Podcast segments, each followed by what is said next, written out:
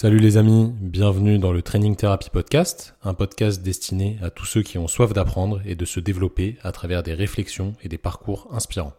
Je m'appelle Thomas, je suis kinésithérapeute et préparateur physique et je suis quelqu'un de passionné par le travail et par tout le développement personnel et physique lié à ce travail, que ce soit dans le sport ou dans l'entrepreneuriat. Dans ce podcast, je vous partagerai mes réflexions autour du sport, du travail et de l'entrepreneuriat, mais j'interviewerai aussi des acteurs du milieu sportif et du milieu de la santé qui auront des expériences pertinentes à vous partager. Je vous laisse découvrir le podcast du jour et je vous souhaite une excellente écoute. Les amis, merci d'être présents aujourd'hui pour nous écouter. Je suis très heureux de vous accueillir. Aujourd'hui, on a un invité de marque que vous ne connaissez peut-être pas. Euh, c'est quelqu'un qui m'a beaucoup aidé dans ma vie. Je vais le laisser se présenter. Je vous dévoile pas tout de suite euh, le sujet dont on va parler aujourd'hui. Steve, merci de prendre le temps et de me faire l'honneur de prendre le temps de faire ce podcast avec euh, moi. Alors, j'ai dit que tu m'avais aidé dans ma vie, mais tu as aussi aidé Simon et pas mal de gens qui nous entourent. Steve, je te laisse te présenter. Merci encore une fois d'être là. Euh, merci à toi, euh, Thomas. très succinctement, je m'appelle Steve Lake, je vais avoir 47 ans, là, là, au cours de cette année. Je suis marié en vie commune depuis à peu près 25 piges, 25 ans. J'ai quatre enfants, euh, 22, euh, 17, 16 ans et mon dernier qui a, qui a 12 ans. Et euh, ce que je fais, je, vais éviter de dire le mot coach, d'accord? Je vais dire, je fais de l'accompagnement, d'accord? Dans trois, euh, dans trois directions. Un accompagnement en entreprise où je travaille sur les compétences comportementales. On peut dire consultant sur, concernant les compétences comportementales et relationnelles en entreprise fais ce qu'on appelle euh, vulgairement de la préparation mentale, même si je préfère de, euh, de euh, l'accompagnement à l'optimisation des performances ou de l'efficience en entreprise.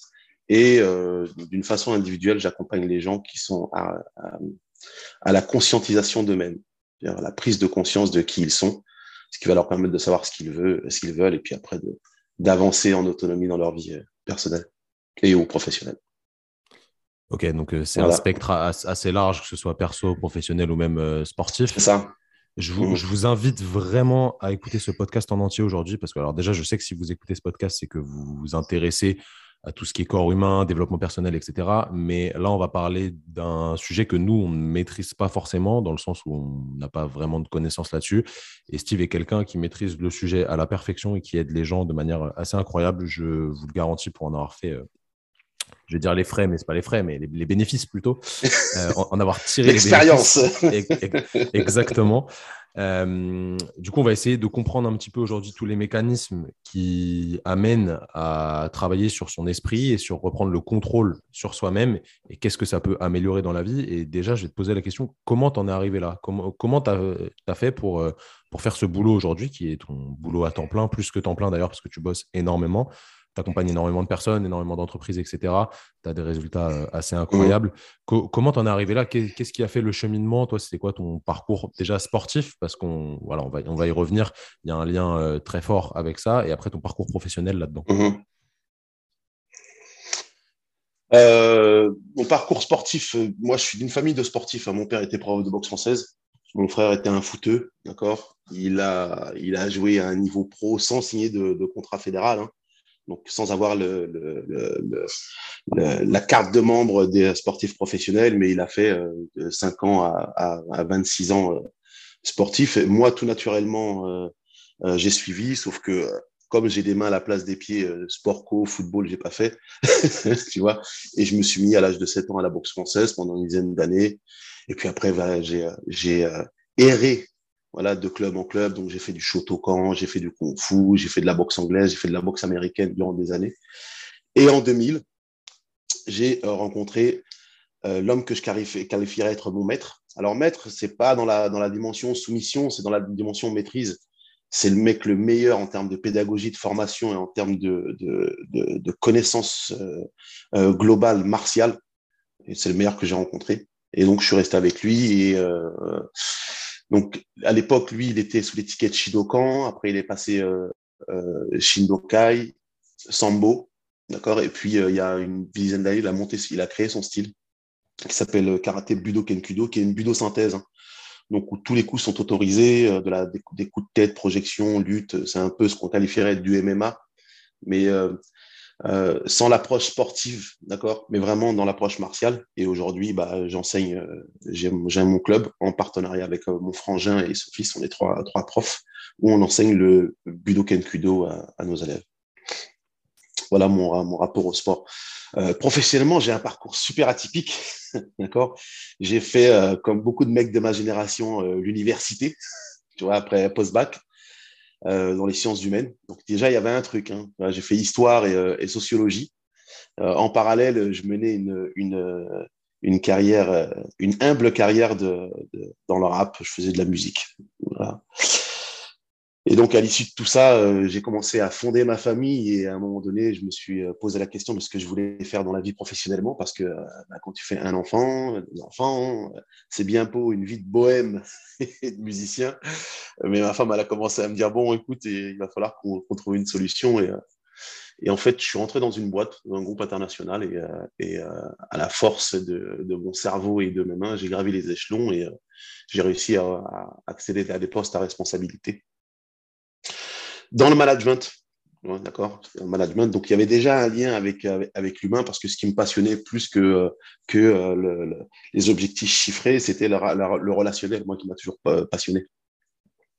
Et euh, à l'issue de ça, j'ai monté un, premier cabinet parce que plafond de verre dans les entreprises, hein, je n'ai pas de diplôme, euh, je suis autodidacte. Au-delà des bons résultats que j'avais en entreprise, à un moment, tu as des plafonds de verre. Hein. Donc, j'ai décidé de lancer un cabinet, euh, un cabinet conseil en business développement.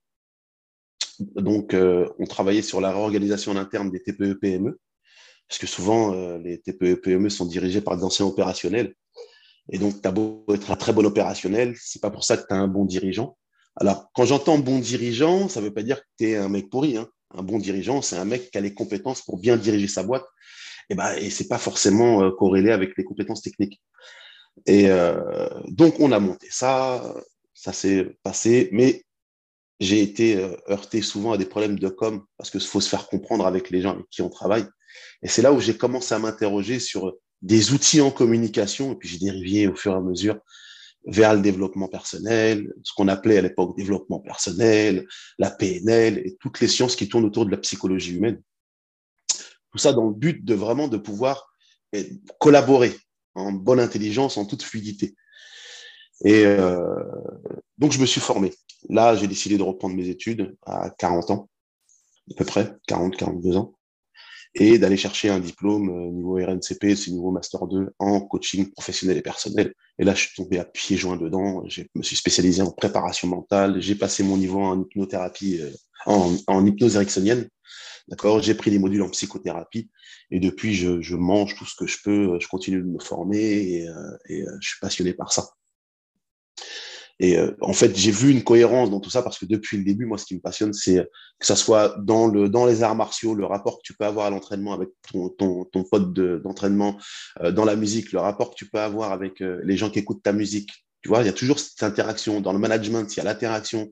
Dans la relation chef d'entreprise, il y a l'interaction tu vois, l'organisation humaine de l'entreprise. Moi, c'est ce qui me passionnait, finalement, ce qu'on appelle aujourd'hui vulgairement un peu les ressources humaines.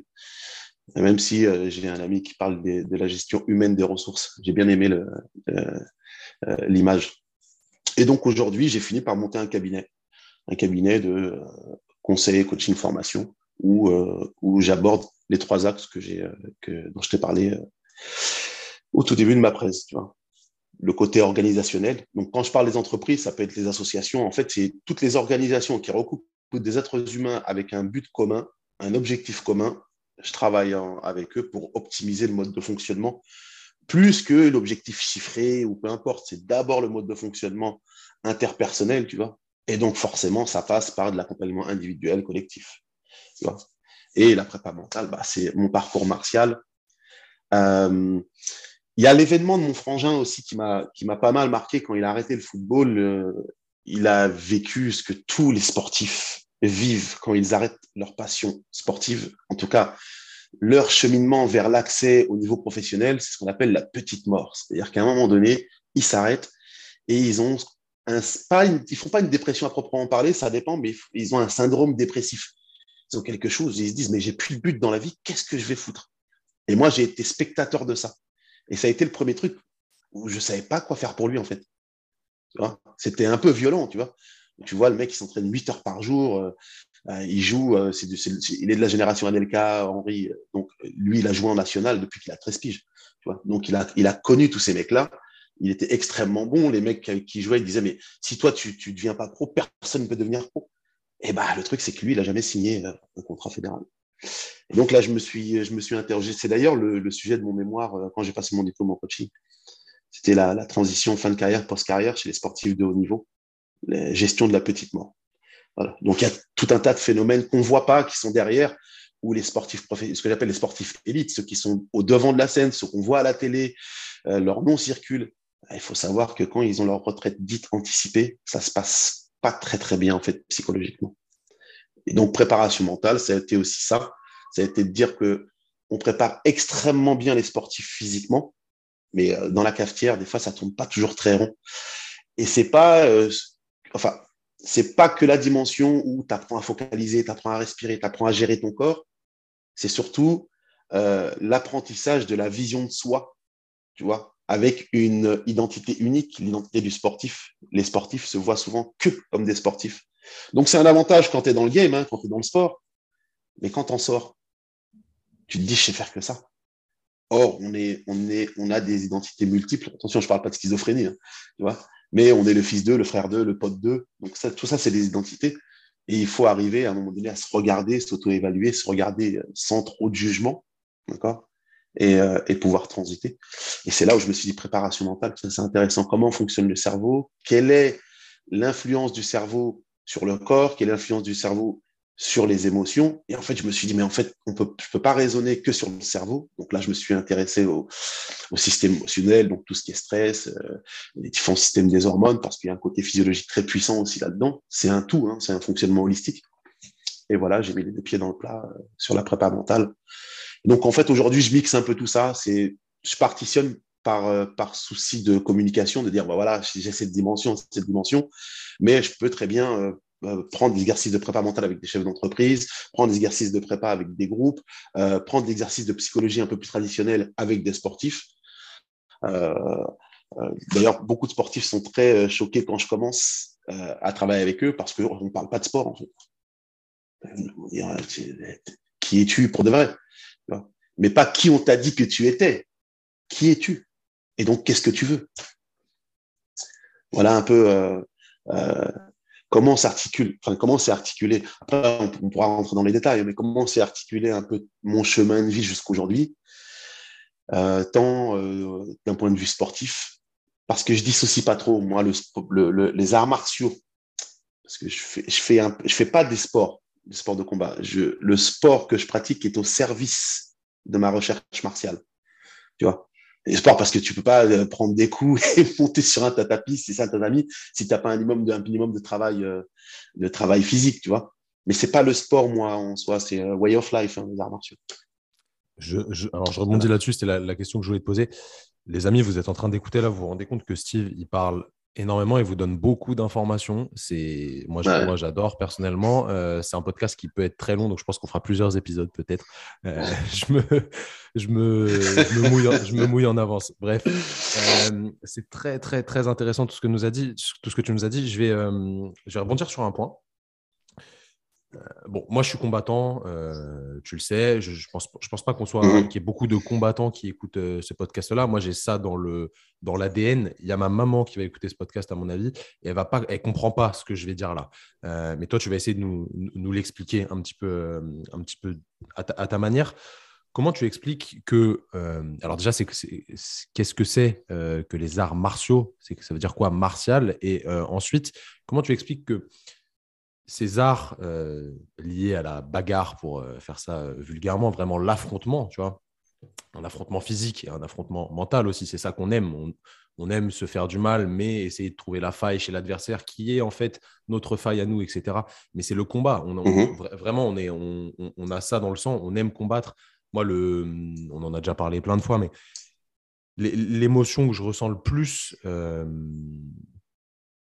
qui, m'amène vraiment à me transcender, c'est peut-être la colère. Et la, colère, je, vais la, je vais la ressentir dans une envie de, de bagarre. Alors, je suis pas forcément un mec qui aime, j'aime pas me battre à proprement parler, mais ça peut s'exprimer sous la bagarre. je, dis la bagarre pour être assez vulgaire, on va dire. Mais ah, j'aime bien le terme. je, pense que tu me comprends. Ceux qui se sont jamais mhm. vraiment battus ou qui n'ont jamais vraiment fait de combat peuvent pas sentir ça, mais on a une espèce de de sensation euh, qui monte et qui qui a un espèce d'instinct euh, primaire. Je, le définirais comme ça, qui te transcende euh, et que, qui te met dans un état peut-être de flow ou pas, mais qui te qui est qui est là pour se battre, se débattre, survivre, j'en sais rien. Bref, comment tu allies ça à la communication? Tu nous as parlé de communication, sachant que l'affrontement martial, pour la plupart des gens, dans leur esprit, c'est très loin de la communication. On va dire, ouais, non, on règle pas les problèmes en se euh, mettant sur la gueule, on règle les problèmes en, se parlant, etc. Comment toi, tu fais pour, sachant que tu as ces deux casquettes de combattants qui aiment le combat pas forcément la violence, hein, parce que les gens font vite l'amalgame, mais qui aiment le combat, qui aiment combattre quelque chose, toi, ton adversaire, etc., apprendre des techniques, etc., être un, meilleur guerrier, pour, euh, pour mettre ça entre guillemets. Comment tu allies ça à la communication qui, en entreprise, évidemment, est euh, surtout verbale et qui n'est absolument pas euh, physique Enfin, si, possible, je pense qu'il vaut mieux éviter dans une entreprise d'en arriver là. Ouais, comment, ça marche pas. exactement. Comment comment t'expliquerais En fait, ma, ma, question elle est compliquée hein, parce que c'est difficile d'organiser ce, ce, mode de pensée pour essayer de l'expliquer aux gens qui ne comprennent pas forcément. Je, je, repense à ma mère.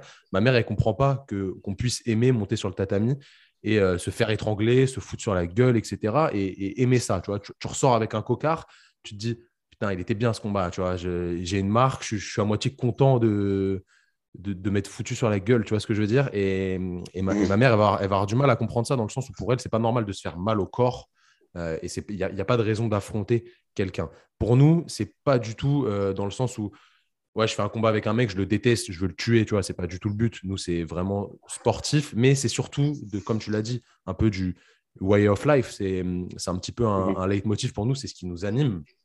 Et euh, je pense que nous, on aurait été euh, un petit peu dans notre élément à l'époque euh, où euh, la bagarre faisait encore euh, foi pour. tu, vois, ce que je veux faut dire. Pas, faut pas trop le dire, on va, on va être faut pas trop le dire. Tu vois faut pas, exactement. Faut pas trop le dire. Comment t'expliques ça? Comment t'expliques un petit peu cette ambivalence, tu vois? En fait, il y a deux choses. Déjà, tu as abordé le truc, tu, tu, parlais de la colère. Il faut juste une petite digression de 30 secondes on a une classification et un jugement sur le système de système émotionnel. Je parle des émotions de base, je ne parle pas des sensations, hein, parce que ça, c'est un, autre sujet. Euh, en fonction des courants, il y a quatre émotions, hein, colère, peur, tristesse, joie, et un autre courant qui, qui rajoute dégoût, surprise. D'accord? On va parler, on va parler de ces, de ces, des émotions d'une façon générale. En fait, il n'y a pas de bonnes ou de mauvaises émotions. Il y a des émotions qui nous procurent une sensation agréable, la joie, d'accord? Parfois la surprise, et des émotions qui nous procure des sensations désagréables. L'émotion, on, peut la, juger non pas en tant que telle, mais en rapport d'accord, au comportement qu'on va leur associer. On ne peut pas interdire à quelqu'un d'être en colère. Par contre, si en colère, à chaque fois que tu es en colère, tu mets un coup de tête à ton épouse, à tes gosses ou, euh, ou à ton voisin de palier, là, le comportement, lui, il est condamnable. Tu vois ce que je veux dire? Par contre, si à chaque, chaque fois que tu es en colère, bah, tu vas faire un, trail, tu prends ton vélo, tu fais 40 bornes, ça fait de mal à personne. Donc, on ne peut pas dire que l'émotion est bonne ou mauvaise. Ça, c'est déjà un point qui est important parce que c'est en relation directe avec, c'est une source d'énergie, l'émotion. D'accord? Concernant la voie martiale, il faut juste faire un petit, un, petit, un petit retour historique. Les arts martiaux, l'art de la guerre. Qu'est-ce que c'est que la guerre si ce n'est de la confrontation? C'est-à-dire qu'on a rompu toute communication, on se prépare à communiquer d'une façon différente, qui est la confrontation. D'accord? Cet art a pour euh, objectif la préparation. C'est pas la guerre en soi. Je vois, que, je vois que tu pèses tes mots là. toujours, toujours, parce que enfin, c'est ce qui est difficile dans cet exercice parce que il y, a, toujours un questionnement sur le mot et la réception du mot. Tu vois, donc je suis responsable de ce que je dis, mais le récepteur euh, peut-être que le mot a un autre poids. Donc, j'essaie toujours d'être euh, parcimonieux dans l'utilisation des mots. écoutez bien ce que Steve vient de dire là. Il a dit un truc très intéressant. On est responsable de ce qu'on dit, mais vous, vous êtes responsable de comment vous l'interprétez. Et ça, sur les réseaux sociaux, c'est incroyable. toi, tu n'es pas de la génération réseaux sociaux, tu ne les utilises pas, pas trop. Euh, là, il y a un problème de communication. C'est un, choix. Hein.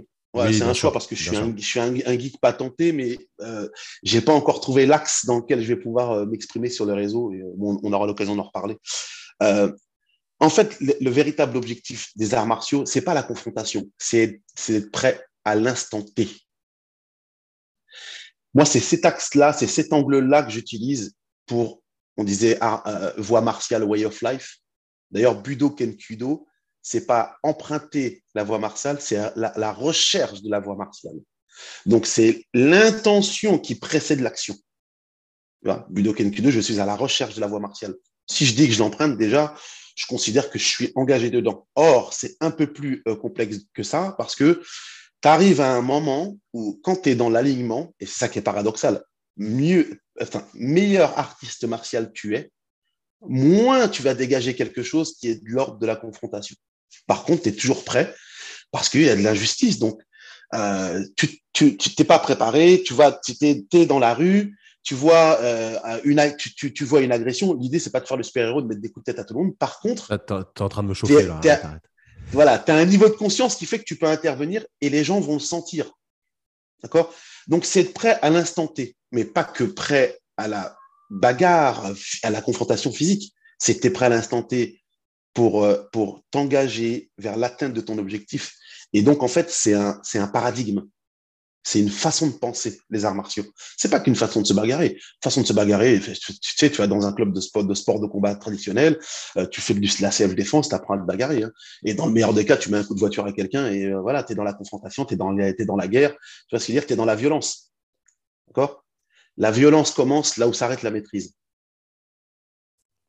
La violence commence là où s'arrête la maîtrise. C'est pas de moi, hein, c'est mon prof de, de karaté ah, qui disait ça. Ouais, ouais, je rends à César. Donc, si tu veux, l'idée, c'est d'extraire le substrat de la recherche de la voie martiale pour se dire, mais comment, euh, euh comment euh, Marie, avec qui je travaille tous les jours, qui n'a pas de, qui a pas de, de, de d'attache ou qui n'a pas de motivation pour aller dans un club d'arts martiaux, comment elle va pouvoir bénéficier des, facteurs qui constituent ce paradigme? Voilà. Et moi, c'est là où ça m'inspire tous les jours. C'est la préparation à l'instant T. Préparation qui nécessite quoi? Bah, Conscientisation. Je sais qui je suis. C'est pas je sais qui on m'a dit que j'étais. Je sais qui je suis. Ça veut dire que je sais quels sont les axes d'amélioration. Je sais quels sont mes points forts. Et comment je vais combiner tout ça pour être prêt à l'instant T. Et peu importe pour être prêt à l'instant T dans la réalisation de ma poterie, pour être prêt à l'instant T dans la réparation de mon véhicule, pour être prêt à l'instant T dans la présentation que j'ai à faire devant un comité de direction. Tu vois? Et c'est cette transposition du paradigme de la voie martiale qui est intéressant. Après, monter sur le, monter sur le ring, c'est un jeu. Hein.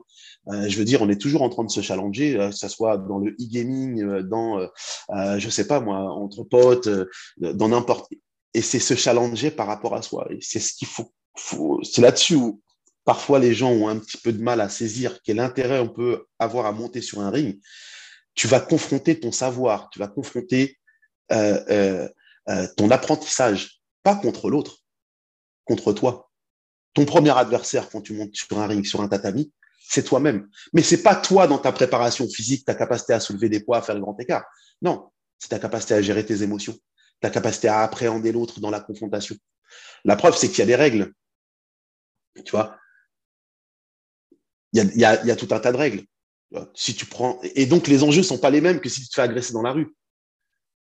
Je veux dire, si, tu prends trop de coups, tu as un arbitre qui vient, qui dit euh, stop, arrêtez. Donc il y a des règles. C'est-à-dire qu'on est, on est dans la confrontation parce que le fait de se faire vilipender physiquement crée des réactions chimiques, physiologiques, crée des réactions émotionnelles, crée des réactions psychologiques.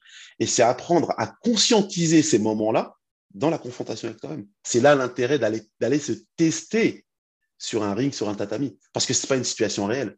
Tu te fais adresser dans la rue, il n'y a pas d'arbitre. Hein. Tu vois? Je, je, là-dessus. Tu, viens d'où, toi, à la base? C'est-à-dire? Je viens d'Île-de-France, mais j'habite à Rouen. Ouais, non, mais ça, je sais maintenant que tu habites à Rouen, mais tu, ouais, tu viens d'Île-de-France. Ok. Ouais, je viens d'Île-de-France. Je suis né, je suis né en 92. Qu'est-ce qui qu'est-ce qui t'a amené à, commencer le sport de combat en fait? Ah, c'est là tu rentres dans mon intimité.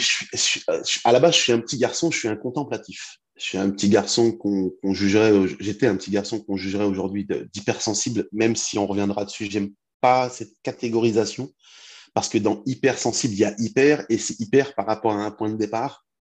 D'accord? Et je questionnerais plus la norme, ce qu'on appelle l'environnement, qui juge que quelqu'un qui a une sensibilité aiguë, d'accord, est hyper. Un mec de 2 mètres, on ne dit pas que c'est un hyper-humain. C'est juste un mec qui a une spécificité physique qui fait 2 mètres. Tu vois? Et la sensibilité, c'est la même chose. Et si tu veux, euh, j'ai grandi dans un environnement, un quartier populaire, hein, ce qu'on appelle une banlieue, dans laquelle euh, l'hypersensibilité, ou en tout cas, moi, je voyais un oiseau mort à 3 ans, je, je fondais en larmes. Tu vois? Donc il y a ça d'un côté, euh, père euh, qui, euh, alors mon père vient, des Antilles anglophones, il vient de Saint-Martin, d'accord? Donc c'est un homme de, sa génération où la définition de la masculinité, on te forme plus comme un mâle que comme un homme, tu vois. Et c'est pas quelque chose qui est volontaire chez lui, hein. c'est-à-dire que c'est lui-même qui a été élevé comme ça, parce qu'il faut savoir que dans notre construction, il y a une partie qui nous est spécifique et l'autre partie, c'est notre héritage éducationnel, environnemental, contextuel, culturel, voire culturel. Il y a tout un tas de facteurs qui, sont constitutifs de ce que nous sommes. Et euh, euh, très rapidement, évidemment, quand j'étais petite taille, j'étais petite très longtemps. Pour info, je faisais 1m30 quand je suis arrivé en sixième, 1m50 quand je suis arrivé en seconde. Mon développement physique s'est fait euh, un petit, peu, un petit peu en retard. Alors, si tu combines le fait que j'ai une sensibilité, c'est-à-dire que moi, je m'extasie devant un arbre. tu vois, je vois un champ et je dis, oh, c'est chambé, regarde, il y a une pomme au bout d'un arbre, tu te rends compte, ça a été une graine. Et je fais tout le processus dans ma tête. Tu vois, j'ai une perception des gens. Moi, je vois un clodo, je voyais un clodo à 5-6 ans, et je me disais, mais le pauvre, oh, mais comment il fait? Viens chez moi, quoi. Sauf que ça, dans un quartier populaire, avec les, différences, les différentes catégories sociales que tu peux rencontrer, différents types de caractères, le fait qu'on vive ensemble, tu vois, on vit un peu en vase clos. Euh, j'ai pas commencé à subir, pour ainsi dire, mais un petit peu. Donc, mon père, naturellement, m'a dit, bah, écoute, t'es nul au foot, tu vas faire de la boxe. Donc, j'ai commencé par les sports de combat. Mais moi, je suis pas un combattant. Moi, je considère que si on doit se battre, c'est parce que tu m'as fait quelque chose. Donc, je vais pas te taper dessus. Et c'est comme ça que j'ai dérivé vers les arts martiaux parce que j'ai aussi une culture martiale. J'ai un nom qui est cinquième dan d'aïkido, un autre qui est deuxième dan taijitsu. Donc j'ai une vraie culture martiale chez moi. Moi, ça me faisait kiffer de voir des films de kung-fu des Jackie Chan où tu vois le, nul, il rencontre le maître, il court après, le maître le forme et ça devient le plus fort. Tu vois? Et j'ai le syndrome du super-héros. J'aimerais bien éradiquer la faim dans le monde, l'injustice dans le monde. Je déteste voir, voir quelqu'un qui se fait taper dessus alors qu'il n'a rien fait. Tu vois? Et donc, c'est ça qui m'a conduit à emprunter la voie martiale. Et j'ai toujours rêvé de devenir un maître. Bon, quand j'ai vu le, les sacrifices qu'il fallait pour devenir un maître, je me suis dit, bon, un simple prof, déjà, en toute humilité, ça suffira. Donc, c'est ça le, point de départ. Le vrai point de départ, c'est finalement l'environnement. enfin, je suis le produit d'un environnement, tu vois, associé à ma spécificité qui est euh, ma sensibilité particulièrement aiguë. Alors, c'est très intéressant. Je, me, doutais, tu vois, un petit peu de, tout ça. Donc, nous, on, vient à peu près du même milieu. Moi, je viens de la banlieue parisienne aussi. Moi, j'ai commencé parce que mon père en faisait, tu vois. Le judo, j'ai commencé très petit parce que mon père en faisait. Et euh, au mhm. final, ce c'était pas dans un but, tu vois, de me défendre ou autre, même si forcément, ça m'a servi. C'est sûr, on va, mhm. va pas se mentir. Euh, et en fait, est-ce que toi, tu penses que quand on fait un art martial, un sport de combat, qu'on commence à bien maîtriser. On a, dans, je vais dire dans la rue, c'est assez facile à dire, mais dans, dans, la vie de tous les jours, par exemple, tu es dans le métro, il y a une embrouille, un truc comme ça, etc. Est-ce que tu n'as pas l'impression que tu dégages une, espèce d'aura euh, qui fait qu'en fait les gens ne viennent pas t'embrouiller, ou du moins tu es moins facilement euh, victime de, je sais pas, par exemple, de raquettes ou d'agressions, etc., que euh, des gens qui potentiellement ont le même physique que toi, tu vois, mais qui n'ont pas euh, ton expérience du combat mais qui pour autant, euh, toi, tu n'as rien fait, hein, tu n'as rien montré, tu n'es pas avec un t-shirt euh, club de judo, machin, etc., MMA, MMA lover, roi de la castagne, etc. Parce que tu as, toujours des mecs comme ça, ils, mettent des fringues super boxeurs, etc. Près du corps, ouais. ouais ça, me fait toujours rire. Est-ce que tu n'as pas l'impression que tu dégages une aura naturelle dans le sens où on ne vient pas t'embrouiller pour rien Et généralement, s'il y a un affrontement qui arrive, parce que ça, on va pas se mentir, ça nous est tout ça. Enfin, moi, ça m'est arrivé, ça t'est arrivé. Il mmh de... Mmh mmh faut, faut pas mentir, c'est pas bien, mais euh, enfin, c'est pas bien, c'est un jugement. Euh, on, sait pourquoi on le fait quand on le fait. Bref. Euh, est-ce que tu penses qu'il n'y a pas une espèce d'aura qu'en fait, tu es synchronisé un petit peu corps-esprit où toi, tu es sûr de tes forces et les gens le sentent un petit peu? Et du coup, on vient pas t'emmerder, quoi. Dans les arts martiaux, on appelle ça le kimé. Et en France, on parlerait de charisme. Le charisme, c'est pas la capacité à écraser tout le monde et euh, tu arrives, tu bombes le torse en disant regardez, c'est moi que là je maîtrise. Pas du tout. Le charisme, c'est tu rentres dans une pièce, t'interpelles. D'accord? Tu es un peu clivant. Alors, il y a un phénomène dans la construction.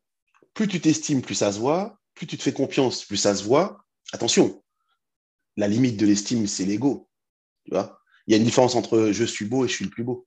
D'accord? La confiance en soi, la limite, c'est l'orgueil. Il y a une différence entre je sais faire et je suis meilleur que toi dans ce que je sais faire. L'idée, c'est pas ça. D'accord?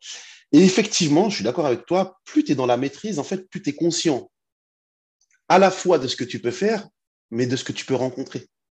Donc, c'est toujours cette espèce d'équilibre entre est-ce que potentiellement l'agression que je vais vivre vaut le coup que je développe ce que j'ai appris?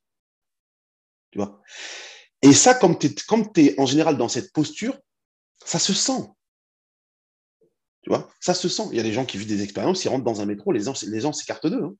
tu vois. Personnellement, je, rentre, j'ai fréquenté plein de quartiers euh, avec la musique et avec le sport, des, quartiers wiki, des quartiers qui sont super durs. J'ai jamais d'histoire parce que je suis à la fois dans l'équilibre où on se dit, bah, lui, je vois pas de raison de venir l'agresser, il dégage pas quelque chose qui me, qui me heurte, et à la fois, si je vais l'agresser, je ne sais pas à quoi je vais être confronté. Donc en fait, c'est une question de posture. L'avantage des arts martiaux, c'est que ça t'aide à travailler ta posture. Suffisamment de confiance en soi, d'accord, pour marcher et de ne pas être effrayé, parce que la peur, c'est communicatif. Les émotions, c'est communicatif. On a tous regardé des vidéos de fou rire, on ne sait pas pourquoi on rit. D'accord? Mais on voit rire quelqu'un, il vit une émotion, ça nous fait rire. Tu il y a des films, les films dramatiques, on pleure. Pourtant, on est dans notre salon. Tu vois ce que je veux dire? On est au cinéma. Donc la, donc la peur, c'est pareil. Toutes les émotions, elles sont communicatives. Si tu as peur, ça se voit, ça se sent. D'accord? Je dis pas qu'il faut pas avoir peur parce que moi, je suis quelqu'un de très peureux. Après, le comportement que j'associe à ma peur fait que bah, on me rentre pas dedans. Et plus tu travailles, tu vois mon prof de karaté, jamais tu l'agresses. Pas parce que c'est musclore, hein, parce que dans sa démarche, il y a quelque chose qui est à peine perceptible par les gens qui ne sont pas forcément conscients de ça, ou euh, tu n'as pas envie de lui rentrer dedans. Et en même temps, tu ne te sens pas forcément agressé. Donc en fait, il y a cet équilibre. Effectivement, plus tu pratiques, plus il y a une espèce de sérénité, parce que tu as assez confiance en toi, et que t'es pas, tu dégages pas un danger. Tu travailles ton charisme. Ça, je travaille ça avec des chefs d'entreprise sur leur posture. Tu as des chefs d'entreprise qui sont très écrasants, qui arrivent quand ils rentrent dans la porte, tout le monde est là. Tu vois.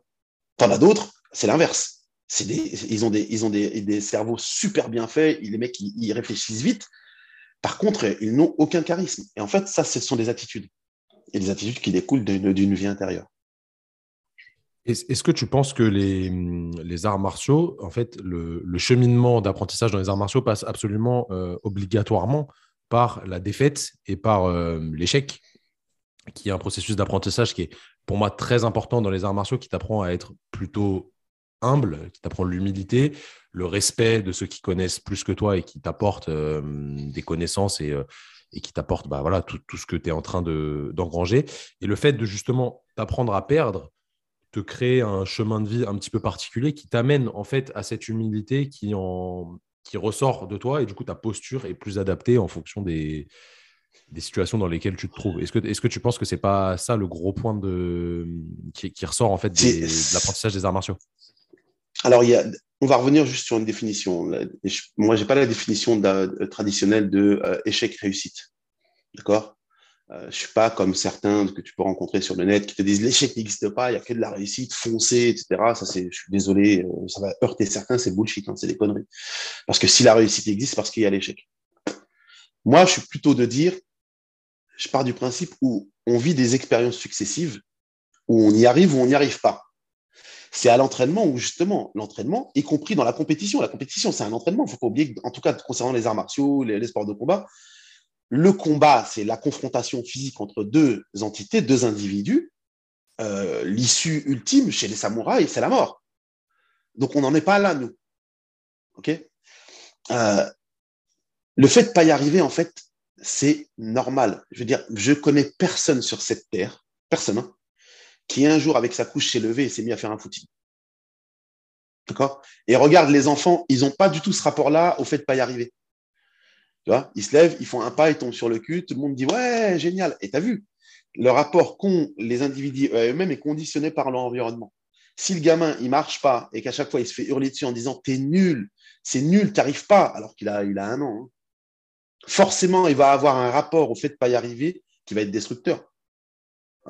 La voie martiale, au contraire, c'est bien de pas y arriver parce que la répétition fixe la notion. La répétition fixe la notion. Ça veut pas dire que tu l'as pas. Elle, la fixe. Et dans le processus d'apprentissage, il y a un moment où tu sais que tu sais le faire, puis il un moment où tu, tu, arrives, ou en tout cas tu flirtes avec un niveau de maîtrise de certains facteurs, où tu n'as même plus conscience que tu sais le faire. Je connais personne d'adulte qui se, qui se lève en disant Ah ben c'est cool, je fais un pas, un autre pas. Non, tu te lèves de ta chaise, tu fais ce que tu as à faire, tu marches toute la journée, tu marches. Alors que tu as débuté enfant où tu rampais. Donc en fait, c'est un processus d'apprentissage qui est normal. Et la voie martiale, c'est exactement le même processus. Donc, au contraire, moi, mes élèves, quand, ils, quand je vois ils s'énervent, ils n'y arrivent pas, je dis, mais c'est le moment de ne pas y arriver, en fait. C'est bien, vas-y. Vas-y, plante-toi, parce que c'est là où tu vas conscientiser, tu vas découper, tu vas mémoriser la bonne pratique. Tu n'as pas pivoté sur ton pied, tu n'as pas tourné ton poids, tu n'as pas engagé l'épaule, tu n'as pas engagé le bassin. C'est bien. Attends, tu as compris Vas-y, fais-le. Fais-le en conscience. Donc, c'est... Et c'est là où, euh, euh, les grands champions, c'est-à-dire qu'à un moment donné, ils n'y pensent tellement plus qu'ils peuvent réfléchir à une stratégie pendant un match. Parce que tout leur corps, il est préparé, ils sont plus en train de se dire, alors, pour donner un bon coup de poing efficace, il faut que j'engage le bassin, euh, ensuite c'est l'épaule, je détends le bras en ligne, je lève pas le coude.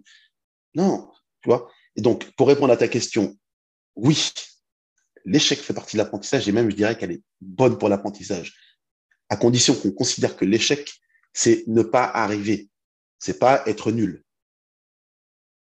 C'est très important le, rapport qu'on a à ce mot-là, parce qu'aujourd'hui, on est dans une culture euh, euh, où on essaie de, par des injonctions, de dire que l'échec, c'est pas bien. On juge l'échec en disant c'est pas bien, mais c'est nécessaire pour pouvoir accéder à la réussite. Donc finalement, c'est bien, et on définit pas ce que c'est l'échec. Non, c'est normal de pas pas arriver quand tu débutes quelque chose. Et il y, a un facteur temps qui est essentiel, la relation au temps. C'est intéressant ce que tu dis. Alors, ce, podcast, s'adresse pas mal aussi aux entrepreneurs du web parce que, comme tu sais, nous, voilà, on, a, un business qui est, qui est lié au, à Internet. Et en fait, aujourd'hui, j'ai l'impression que les gens ne. Il y a de moins en moins de personnes qui osent lancer euh, des choses, donc d'entreprendre, que ce soit en ligne ou dans la réalité. Hein. parce que, justement, mmh. si, tu entreprends quelque chose, que ce soit sportif ou professionnel, c'est sûr qu'il y aura un échec euh, à un moment. Tu vois, euh, si, on prend notre, le travail qu'on a fait avec Simon, au début, ça ne fonctionnait pas. Après, ça a bien fonctionné. Après, ça a moins bien fonctionné. Maintenant, ça fonctionne très bien, tant mieux. Mais si on n'avait pas eu toute cette, toute cette expérience de l'échec, des choses qui n'ont pas fonctionné, eh ben, on n'aurait pas pu trouver des choses qui fonctionnent. Et il y a pas mal de personnes qui nous envoient des messages qui nous demandent comment vous avez fait pour lancer Training Therapy? Est-ce que vous pouvez m'aider pour lancer le truc, etc. Ouais, nous, on veut bien, il n'y a pas de problème. En fait, le, le truc, c'est que c'est plutôt l'expérience qui va t'apporter, toi, les connaissances pour euh, améliorer ce qui a échoué dans ton processus d'apprentissage. Et c'est ça qui va te rendre meilleur et plus euh, à même de maîtriser ce que tu recherches à maîtriser. Mais dans, le sport, c'est la même chose. C'est pour ça que le parallèle entre le mhm. sport et la vraie vie, il est assez simple. Enfin, la vraie vie, la vie professionnelle, il est, il est assez simple, je trouve. Je ne sais pas ce que tu en penses. je suis complètement d'accord. Je suis complètement d'accord. Après, c'est une question euh, qui, est, légitime. Il faut être sûr que ce que, tu entreprends, c'est ce que tu veux. Exactement. Parce que c'est ce que tu veux qui va te permettre de nourrir tes facteurs de motivation intrinsèques. Alors, petite parenthèse, il y a les motivations intrinsèques et les motivations extrinsèques. La motivation extrinsèque, c'est je fais ça pour faire plaisir à papa. J'aimerais bien qu'on me dise que oh, c'est génial. La motivation intrinsèque, c'est tout ce qui est lié à la sensation intérieure, au plaisir que je vais avoir quand je vais atteindre mon objectif. C'est-à-dire que je le fais pour moi. Pour moi, pas dans le but de l'égoïsme. Hein. Pour moi, parce que je m'intègre dans euh, le, les, personnes à satisfaire. Donc après, tu peux avoir les deux, c'est pas le problème. Il faut être sûr que c'est ce que tu veux. Et comme je l'ai dit en introduction, pour être sûr de, savoir que c'est ce que tu veux, il faut se connaître un minimum. Parce que si, si tu ne te connais pas et tu es ce qu'on t'a dit que tu étais, forcément, tu vas avoir l'impression de faire ce que tu veux, mais en fait, tu fais euh, ce que veut celui qui t'a dit que tu étais. Tu vois ce que je veux dire? Donc, c'est compliqué. C'est pour ça que le point de départ tout le temps dans, dans, dans la conscientisation, dans la prépa mentale, dans la c'est qui es-tu? Pas qui on t'a dit que tu étais.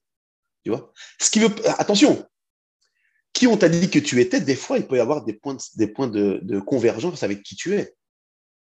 Mais pas toujours. Tu vois, dans les, euh, familles, il y a toujours la distribution des cartes. Tu un intellectuel, le sportif, la grande gueule, l'introverti, l'extraverti. Et on te conditionne parce que c'est le jugement des personnes qui sont dans ton cercle éducationnel. Et attention, cercle éducationnel, il y a la famille au sens euh, proche, la famille au sens large, il y a l'environnement scolaire, il y a les amis en bas de la, tour, en bas de la cité pavillonnaire, euh, de la campagne, peu importe, tu vois, l'environnement social, qui interagit directement et qui te conditionne. D'accord? Attention, ce pas des phénomènes conscients, hein. c'est des interactions sociales. Tu on, se croise un jour dans un environnement. Moi, tu, tu sais pas que j'ai perdu, euh, je sais pas, ma, ma femme la veille. J'arrive, je suis comme ça. Tu vas dire, putain, il a une tête de con, mec. Et dans ta tête, la première fois où tu m'invites, tu t'es dit, bah lui, potentiellement, euh, il a l'air renfrogné. Et boum, tu inscris. Donc, tu vas conditionner après ta relation à moi parce que tu t'es dit que j'étais renfrogné. Et donc, ta posture dans l'interaction avec moi va être renfrognée. Et peut-être que, et, peut-être que tu réussiras après à me faire intégrer que j'ai un petit peu un caractère d'homme renfrogné. Tu vois l'interaction? Donc, c'est super important. Pour les entrepreneurs, il faut être euh, certain que la voie qu'on emprunte c'est la voie qui, sont, qui, est, en cohérence avec nous-mêmes. Moi, j'ai plein de gens qui viennent me voir pour de la réorientation professionnelle. Plein, plein, plein, plein, plein. Ouais, écoute, voilà, j'ai fait ce qu'on m'a dit. Hein. Et attention, c'est des gens qui n'occupent pas des postes euh, qui pourraient juger être euh, pas terribles. C'est des gens qui ont des postes à responsabilité, qui, ont une vie, euh, une vie sociale super épanouie. Ils ont une trentaine d'années, ils tournent à 100 cas l'année, tu vois. ils sont déjà propriétaires, ils ont tout. Hein. Ils ont un gosse. Ils sont... Et je, je comprends pas. Il y a un truc, y a un truc j'ai l'impression que c'est pas moi, ça me ressemble pas. Tu vois? Et souvent, le choc de la conscience de soi, il est, il est, il est un peu violent. C'est, rapport à ce qu'on appelle les valeurs intrinsèques. Qu'est-ce qui est important fondamentalement pour moi et que si je ne l'ai pas, eh ben, je serai pas bien. Donc, c'est super important quand tu t'engages dans une voie entrepreneuriale d'être sûr que la voie dans laquelle tu t'engages, elle est vraiment en raccord avec qui tu es c'est hyper important. Je dans... Alors, ce podcast, il va sortir en mars ou avril. Donc euh, là, on est mhm. en, janvier quand on, quand on le tourne. Vous aurez entendu les premiers podcasts quand vous, quand vous écouterez celui-là. Je n'ai pas arrêté de, de, le répéter pour ceux qui veulent se lancer dans une, euh, entreprise qui est peut-être différente de la norme que la société actuelle veut, veut nous fixer. Évidemment, je m'adresse beaucoup aux kinés euh, dans ces podcasts. Nous, on fait un, un travail qui est un petit peu différent actuellement. En fait, ce qui est important, c'est de vraiment vous demander ce qui vous, ce qui vous anime, quelle est la flamme euh, à l'intérieur de vous et pourquoi vous voulez faire telle chose.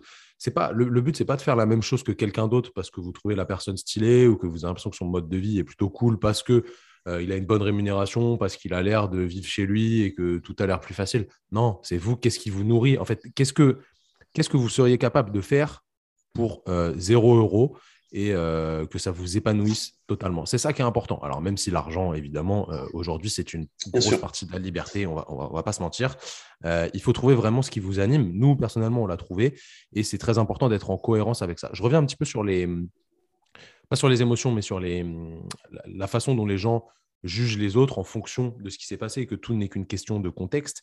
Je remets justement les choses dans leur contexte. Je vais, parler de moi et du travail qu'on a fait ensemble euh, sur moi. Tout à l'heure, tu parlais que les, mmh gens qui faisaient des, arts martiaux, qui avaient une certaine confiance en eux naturelle, euh, non forcée, tu vois, pas de l'ego, mais euh, une espèce de confiance en eux, étaient clivants quand ils arrivaient dans une salle. Moi, je te prends mon mhm. exemple, je te, je te, l'ai déjà dit, on a, on a travaillé là-dessus. Moi, je suis quelqu'un qui ne sourit pas beaucoup. Je suis quelqu'un qui, ah, j'adore rigoler. L'humour, c'est une, une, de mes valeurs euh, premières. J'adore rigoler avec mes potes ou même avec des gens que je connais pas. Quand, quand c'est drôle et qu'on peut communiquer via le rire, c'est quelque chose que j'adore. Mais de base, je suis pas quelqu'un qui sourit parce que c'est pas quelque chose qui m'a été appris. Ça n'a pas été dans mon, dans mon environnement social. Euh, tu vois, quand, quand, tu es en banlieue, faut, on va pas se mentir, tu souris pas aux gens dans la rue en banlieue parisienne. C'est comme ça, c'est bien ou c'est pas bien, j'en sais rien. Moi, maintenant, je suis à la campagne, c'est plus logique de, sourire aux gens quand tu les croises ici qu'à euh, à Paris. À Paris, les gens ont l'impression que tu te fous de leur gueule. Euh, du coup, c'est peut-être le contexte de mon, enfance qui fait ça. Mais on, on, peut me dire un petit peu austère quand je rentre dans une pièce, et c'est sûr que je suis clivant, dans le sens où je sais qu'on va me remarquer, pas par mon physique ou autre, mais on va me remarquer parce que je suis différent des autres. Mais de toute façon, je, on est tous différents. Je suis un peu différent de la norme. J'ai fait un épisode qui sera sorti qui s'appelle Vous êtes un zèbre. Euh, on en a parlé longtemps avec Steve. Pour, euh, pour revenir dans, dans, le contexte, si vous l'avez écouté, je, je, raconte dedans qu'on a dit quand j'étais petit que j'étais surdoué. Euh, maintenant, on appelle ça haut potentiel. C'est des termes que j'aime pas. On en a parlé longtemps ensemble. mettre les gens dans des mhm. cases, ça sert pas forcément à grand chose. Peut-être que je réfléchis différemment de la norme. Mais la norme, c'est quoi en réalité? Il n'y a, pas de norme. Bref, on, me dit que je suis un zèbre parmi un troupeau de, cheval. Là n'est pas la question. Du coup, je suis, assez clivant parce que je souris pas, mais ça, ça peut euh, se travailler en réalité. Est-ce que tu conseilles aux gens de le travailler ou alors de rester euh, les personnes qu'ils sont? Par exemple, moi, de ne pas forcément sourire volontairement euh, de manière un peu fausse si j'en ressens pas l'envie, le besoin. Qu'est-ce que tu, qu'est-ce que tu me dirais, moi, par exemple, à moi? Alors, je te dirais, euh, oui et non. tu vois. Euh, en fait, c'est normal d'être clivant. Mais alors, dire, on travaille pas. Ouais, mais tout le monde n'est pas clivant. Tu as des gens qui rentrent dans une pièce, tu les remarques même pas, en fait. Oui, alors, c'est complexe parce qu'en fait, c'est multifactoriel. Il y a toi, ton rapport à ton contexte. D'accord? On choisit nos amis, on ne les impose pas. Tu vois? Donc, tu as, as, des points de convergence avec tes amis. Ça ne veut pas dire que c'est des clones de toi, mais tu as des points de convergence. En fait, plus tu te connais, je vais te donner une métaphore. Tu vois un puzzle, tu as plein de pièces. On va considérer que toi, tu es la pièce en bas à gauche. Donc forcément, tu as les pièces qui vont se coller directement à toi. Tu vois? C'est celles qui sont le, plus proches. Ensuite, tu as les pièces qui sont collées aux pièces qui sont collées à toi. Donc, c'est des cercles sociaux. Et à l'inverse, tu as la pièce qui est en haut à droite c'est une pièce qui n'a pas, euh, un lien direct avec toi, et c'est là où il y a le clivage. Mais ce n'est pas un clivage lié à un jugement. Je ne le fréquente pas parce qu'il est mieux ou parce qu'il est moins bien. Ou, Non, c'est juste parce qu'on a un système de valeurs qui est différent. C'est-à-dire que les choses qui sont importantes pour moi, ce pas les choses qui sont importantes pour lui. Et donc, il y a des valeurs jumelles, il y a des valeurs qui sont complémentaires et il y a des valeurs qui sont opposées. Tu vois? Après, le problème, c'est que nous, dans l'appréciation de nos relations interpersonnelles, il y a, et c'est ça le point heurtant dans les relations interpersonnelles, c'est qu'on est dans le jugement. On considère que potentiellement, ce qui est différent, c'est mieux ou moins, bien. Alors que dans le fonctionnement global de notre système humain, eh ben, c'est important. C'est important cette différence. Tu sais, c'est exactement le même combat qu'on voit depuis euh, des, décennies entre le patronat et les salariats. C'est-à-dire pas de patronat, pas de salariat, pas de salariat, pas de patronat. Hein. Donc, tu as une relation d'interdépendance. Et en fait, c'est ça. On a besoin de la pièce qui est en haut à droite autant que celle qui est en bas à gauche, parce que sinon, le puzzle n'est pas complet. Par contre, il n'y aura, jamais aucune interaction entre les deux pièces. C'est là où le clivage, il est naturel mais c'est pas un clivage volontaire où je te regarde de travers et je suis en train de te dire ouais toi et moi on est différents, euh, ouais, je suis mieux parce que je suis plus grand ou, euh, euh, on est d'une culture différente, on est d'un culte différent. Non, c'est pas ça. C'est, des, t'as une identité, d'accord? Moi, mon postulat de base, c'est qu'on est unique comme tout le monde. Donc, travailler sur son unicité, ce qu'on appelle sa spécificité, parce que tu es dans l'histoire de l'humanité, tu es le seul. Tu es le seul avec ta spécificité dans ton contexte, ton environnement, dans ton temps, dans ton espace. Tu es le seul. Il n'y en aura pas deux. Il n'y en a pas eu deux comme toi, il n'y en aura pas deux. Maintenant, on a des points communs avec le reste de l'humanité. En fait, c'est ces points communs qui nous permettent d'avoir des interactions sociales. Donc, on est clivant, pas parce qu'on décide de construire un mur, mais parce que c'est normal. Donc, c'est oui et non. Tu vois? En fait, c'est quelque chose qui est, qui, est, qui est ultra, enfin, je ne vais pas dire logique, mais qui est naturel. En fait, c'est pas un clivage qui est voulu par souci de hiérarchisation, de comparaison, de confrontation. C'est un clivage qui est juste humain. Parce que de toute façon, on est pratiquement 8 milliards, on ne pourra jamais avoir des interactions avec les 8 milliards.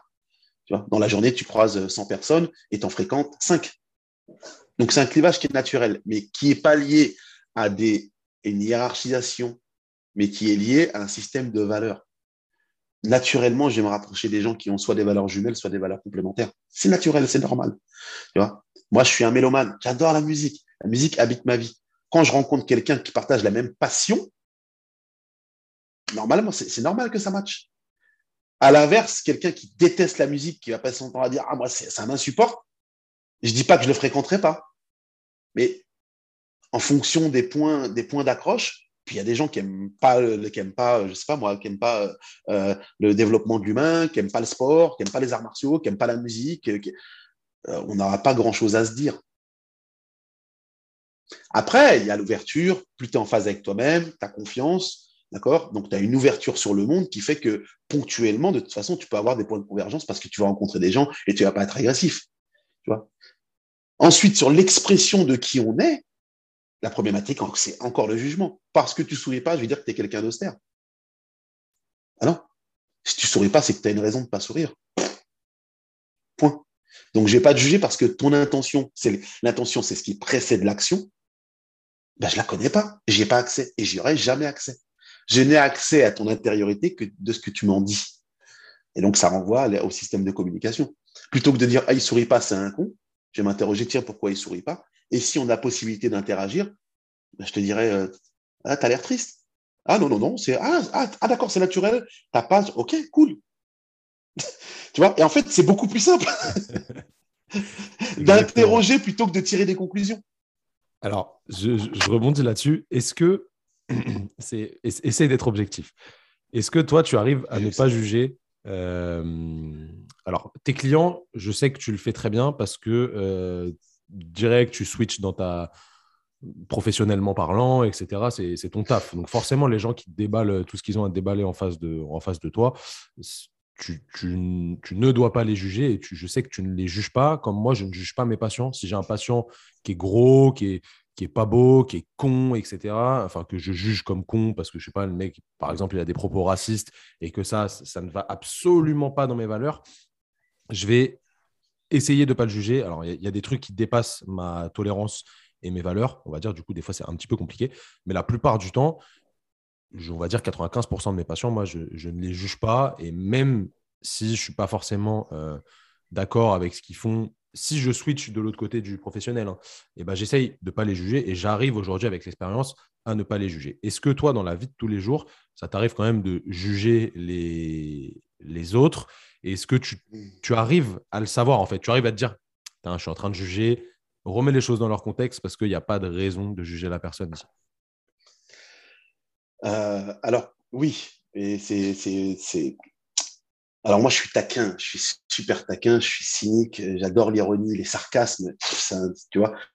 Donc, forcément, euh, je vais avoir C'est très bien quand tu es un peu sarcastique, tu pointes euh, le jugement. Et, en fait, il faut définir le terme. Juger, c'est faire un procès d'intention. D'accord? Et basé sur quoi? Sur un cadre moral et ou éthique c'est bien, c'est pas bien. T'es bien, t'es pas bien. T'es mieux, t'es moins bien. T'es beau, t'es moche. Ce sont que des choses qui sont ultra subjectives. Subjectives, pardon. Ça, c'est le, postulat de départ. Pour répondre à ta question très simplement, bien sûr que je juge en dehors de mon travail. Mais je juge en conscience. C'est-à-dire que il va m'énerver, je vais dire espèce de, espèce de sale con, je suis en bagnole, il m'a fait une queue de poisson. Mais Là où le jugement peut découler sur une confrontation, sur de l'agression, sur quelque chose qui, tu vois, sur une, mauvaise interaction euh, interpersonnelle, je juge dans mon fort intérieur, intérieur et ça, me fait sourire sur moi-même parce que je me dis, là, là finalement, en jugeant, c'est toi le con. Donc, je juge en conscience. Quand je juge aujourd'hui, la majeure partie des, cas, je juge en conscience parce que je me dis, bah, peut-être que le mec, il m'a fait une queue de poisson. C'est pas contre moi, c'est pour lui. Première chose. La majorité des gens n'agissent pas contre les autres, ils agissent pour eux. Sauf que dans le procès d'intention, on se dit, pourquoi moi spécifiquement, je vis ce que je vis et pourquoi dans cette interaction sociale, cette personne a décidé de me faire ce qu'elle me fait? Or, dans la majeure partie des cas, 99%, les personnes, ce n'est pas toi spécifiquement, c'est dans ce contexte, vu que tu étais là, c'est pour eux, pas contre toi. Première chose. Deuxième chose, euh, je me rappelle tout le temps qu'ils sont à la fois spécifiques et à la fois le fruit d'eux. Sauf que comme je n'ai pas accès à leur intériorité, qu'est-ce qui me dit qu'ils sont conscients, d'accord, de l'origine de leurs actions? Peut-être que le mec, il est con juste parce que pendant les 15 premières années de sa vie, on lui a dit que c'était un sale con. Et donc, ça a conditionné son rapport aux autres et il agit tous les jours comme un sale con. C'est ces éléments qui me permettent de toujours mettre de la mesure, tu vois. Et donc, forcément, de prendre tout le temps de la distance et de me dire, mais là, est-ce qu'il est conscient, premièrement, de, la conséquence de l'action qu'il mène De deux, est-ce que cette action m'est destinée? Et j'ai pas la réponse. Donc, forcément, boum, tu prends un pas de recul et t'es pas dans le jugement. Tu vois? Ne pas être dans le jugement, ça ne veut pas dire ne pas être touché émotionnellement, ne pas être touché dans ses valeurs. Hein. Ça, ça n'a rien à voir. Mais juger revient à faire un procès d'intention sur l'origine de l'action que tu es en train de juger. Et donc, moi, je peux, je suis en capacité aujourd'hui, enfin, j'essaye d'être, de, de, je suis pas d'accord avec les actions de tout le monde, mais par contre, je dissocie l'individu de son action. Je peux ne pas être d'accord avec l'action de quelqu'un. Par contre, je ne vais pas le, l'enfermer, d'accord, le réduire à l'action qui m'a été désagréable, qui vient d'avoir. Comme je te dis, le mec qui te fait une queue de poisson, peut-être que tu n'as pas vu, mais sa femme, elle est en train d'accoucher derrière. Hein. et elle est allongée sur le siège arrière. Et toi, tu as juste vu un gros connard qui t'a fait une queue de poisson pour rouler plus vite que toi. Et boum, tu dans le jugement en disant c'est un gros con. Tu vois là, là, tu le juges sur son intention. Il a fait exprès, il a vu, il est jaloux, il aime pas ma bagnole, il y a toujours un con. Ah, c'est un sale con parisien, il conduit tous comme ça. Mais non, le mec, en fait, il t'a pas vu, toi. Il a fait une queue de poisson parce qu'il faut qu'il faut qu'il déboule rapidement pour aller à l'hôpital parce que sa femme est en train d'accoucher derrière. Donc, on n'arrive pas à circonscrire l'intégralité des facteurs d'une situation. C'est ce qui nous fait euh, prendre le raccourci du juger. Donc, pour répondre très clairement, quand je juge, c'est en conscience. Mais de plus en plus, et c'est ce qui me permet même au niveau professionnel, quand quand j'affirme que je ne juge pas, mais parce que j'ai en face de moi quelqu'un qui ne se connaît pas, et qui se connaît pas bien, parce que ça aussi c'est une erreur de penser que les gens se connaissent pas. En fait, c'est plus subtil que ça. Ils ne se connaissent pas bien. Ils n'arrivent pas à distinguer ce qui est de l'ordre de de leur spécificité de ce qui est de l'ordre de leur héritage. Et des fois, dans leur héritage, il y a des trucs qui sont pas du, du tout raccord avec leur spécificité.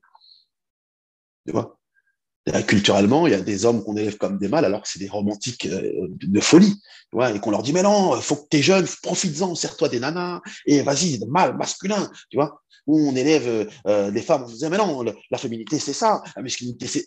Mais, mais et toi Et toi, dans tout ça, qu'est-ce que qu'est-ce que t'es Qu'est-ce que tu veux Qu'est-ce que t'aimes Qu'est-ce qui procure en toi une sensation agréable? Ouais, mais je sais pas comment tu fais pour vivre à la campagne. Non, mais il n'y a personne. Laisse tomber. Les vaches et les arbres. Ah, mais toi, si t'aimes ça, si tu es en phase avec toi-même parce que tu as une, une valeur qui te renvoie à, euh, la contemplation. Tu vois? Et, et c'est très subtil les notions de jugement. Il faut toujours s'interroger sur euh, est-ce que je suis en train de juger l'action? Ouais, tu peux juger qu'une action n'est pas bien. OK. Par contre, réduire l'individu à son action, ben, l'individu n'est pas que son action. J'espère que j'ai répondu à ta question. Tu as clairement répondu à, à ma question. Je vais je vais te taquiner un petit peu. Euh, Vas-y. Pour, pour, moi, tu es un peu euh, es maître Splinter dans les Tortues Ninja, tu vois. Tu es, maître, maître Kaio avec Sangoku euh, quand il s'entraîne. Bref. évidemment, tu as, tu as acquis cette capacité à être conscient que tu juges en conscience, etc. Quel est. Euh, moi ça a bugué, j'ai pas entendu tout le début. Je, disais que tu as, as, acquis cette capacité à juger avec conscience et tu sais quand tu le fais, comme tu nous dis, etc.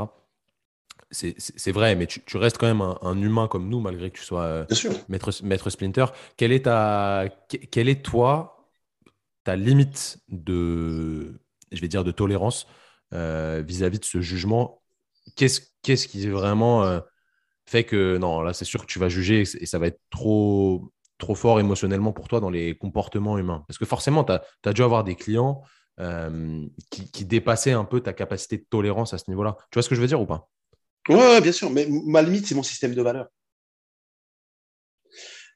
Moi, j'ai une valeur famille qui est très forte. très très forte. J'ai une relation avec euh, mes frères et sœurs. Comme je te l'ai dit, moi, mon meilleur pote, c'est mon frangin. Tu vois? Et on a tout fait ensemble. C'est-à-dire que toutes nos boîtes, on, les on, bosse ensemble depuis qu'on est quasiment dans le milieu professionnel. Depuis qu'il a arrêté le sport, il s'est mis dans le milieu pro. Et on, est, on, est, on a été collègues. On a monté nos boîtes ensemble. Aujourd'hui, euh, tout ce qu'on réalise, lui, il est, euh, il est personal trainer, c'est-à-dire qu'il travaille sur la physiologie. Moi, je travaille sur la psychologie. Et le point de convergence, c'est tout le système émotionnel, parce que dans les deux, il y a le système émotionnel. On, est, on s'appelle tous les jours. Euh, valeur famille très forte. Je suis très J'ai une femme dont je suis ultra fan. Euh, j'ai euh, mes enfants, c'est voilà. Quelqu'un qui vient me dire, je sais pas moi, on va prendre un truc trash pour que ça soit parlant. Quelqu'un qui m'appelle en me disant voilà, je sais pas comment passer le cap. j'ai envie de me taper la, la, fille, la fille de ma de ma nouvelle compagne qui a 13 ans. Au-delà de la légalité, moralement, dans mon système éthique et moral, bah, je ne peux pas. Parce que là, ça va, me, ça va me toucher moi dans mes valeurs. Je vais dire avoir quelqu'un d'autre. Tu vois? Je vais pas. Quelqu'un qui, au cours d'une conversation, va me dire voilà, mon système de. Ma, limite, ce sont mes valeurs. J'ai un tas de valeurs. Je dis, je, et, regarde, hein, j'irai jusqu'à dire, je vais, je vais juger son action mais moi, je ne peux pas m'inscrire dans, le, dans la collaboration avec quelqu'un qui, a des, des euh, qui va avoir des actions. Souvent, ma limite, elle est, elle est légale. Parce que, bon, je considère que la majorité des lois, qu'elles soient appliquées ou pas, hein, sont quand même là pour que l'être humain puisse s'épanouir dans un cadre commun. Et donc, c'est plutôt pas mal fait. Tu tueras pas ton voisin. Le mec qui m'appelle en me disant, moi, écoute, je veux avoir les couilles d'aller euh, mettre un coup de hache dans la tête de mon voisin. Euh, Là, c'est un peu chaud. Ça dépasse mon système de valeurs, ça dépasse mon cadre éthique et ou moral. Donc, ma limite, c'est ça. En dehors de ça, il euh, n'y a pas de. Excuse-moi, tu allais dire, tu allais me poser une question. Vas-y, vas-y, je, te laisse finir. Je te laisse finir. Il n'y a pas. Au-delà du, au du cadre moral et éthique, mais non. Mais non, parce que l'être humain, il est, il est ce qu'il est. Et qui je suis pour le juger? Véritablement. Hein. Je parle dans son intégralité. Je te dis, hein, je, distingue bien l'action. Il y a des actions qui me, qui me, qui, qui, me dégoûtent, tu vois. Euh, euh, je, suis sur un, quai de métro, de l'autre côté, je vois un mec qui est en train de secouer sa, sa, sa petite amie.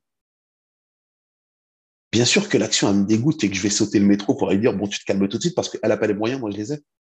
Détends-toi. Parce que c'est une injustice totale. Il n'y a aucune raison pour, accéder à la violence. Par contre, la perception qu'il a et comment il va déclencher et le comportement, ça peut être compris, ça peut être expliqué. Pas justifié, expliqué. Et je ne vais pas réduire euh, le mec à l'action dégueulasse qu'il est, en train de, est en train de mener là.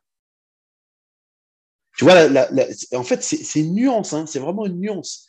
Mais pour ça, ça nécessite d'être conscient tout le temps. C'est épuisant au début. Puis après, en fait, tu as une mécanique où tu essaies de conscientiser tout ce que tu fais.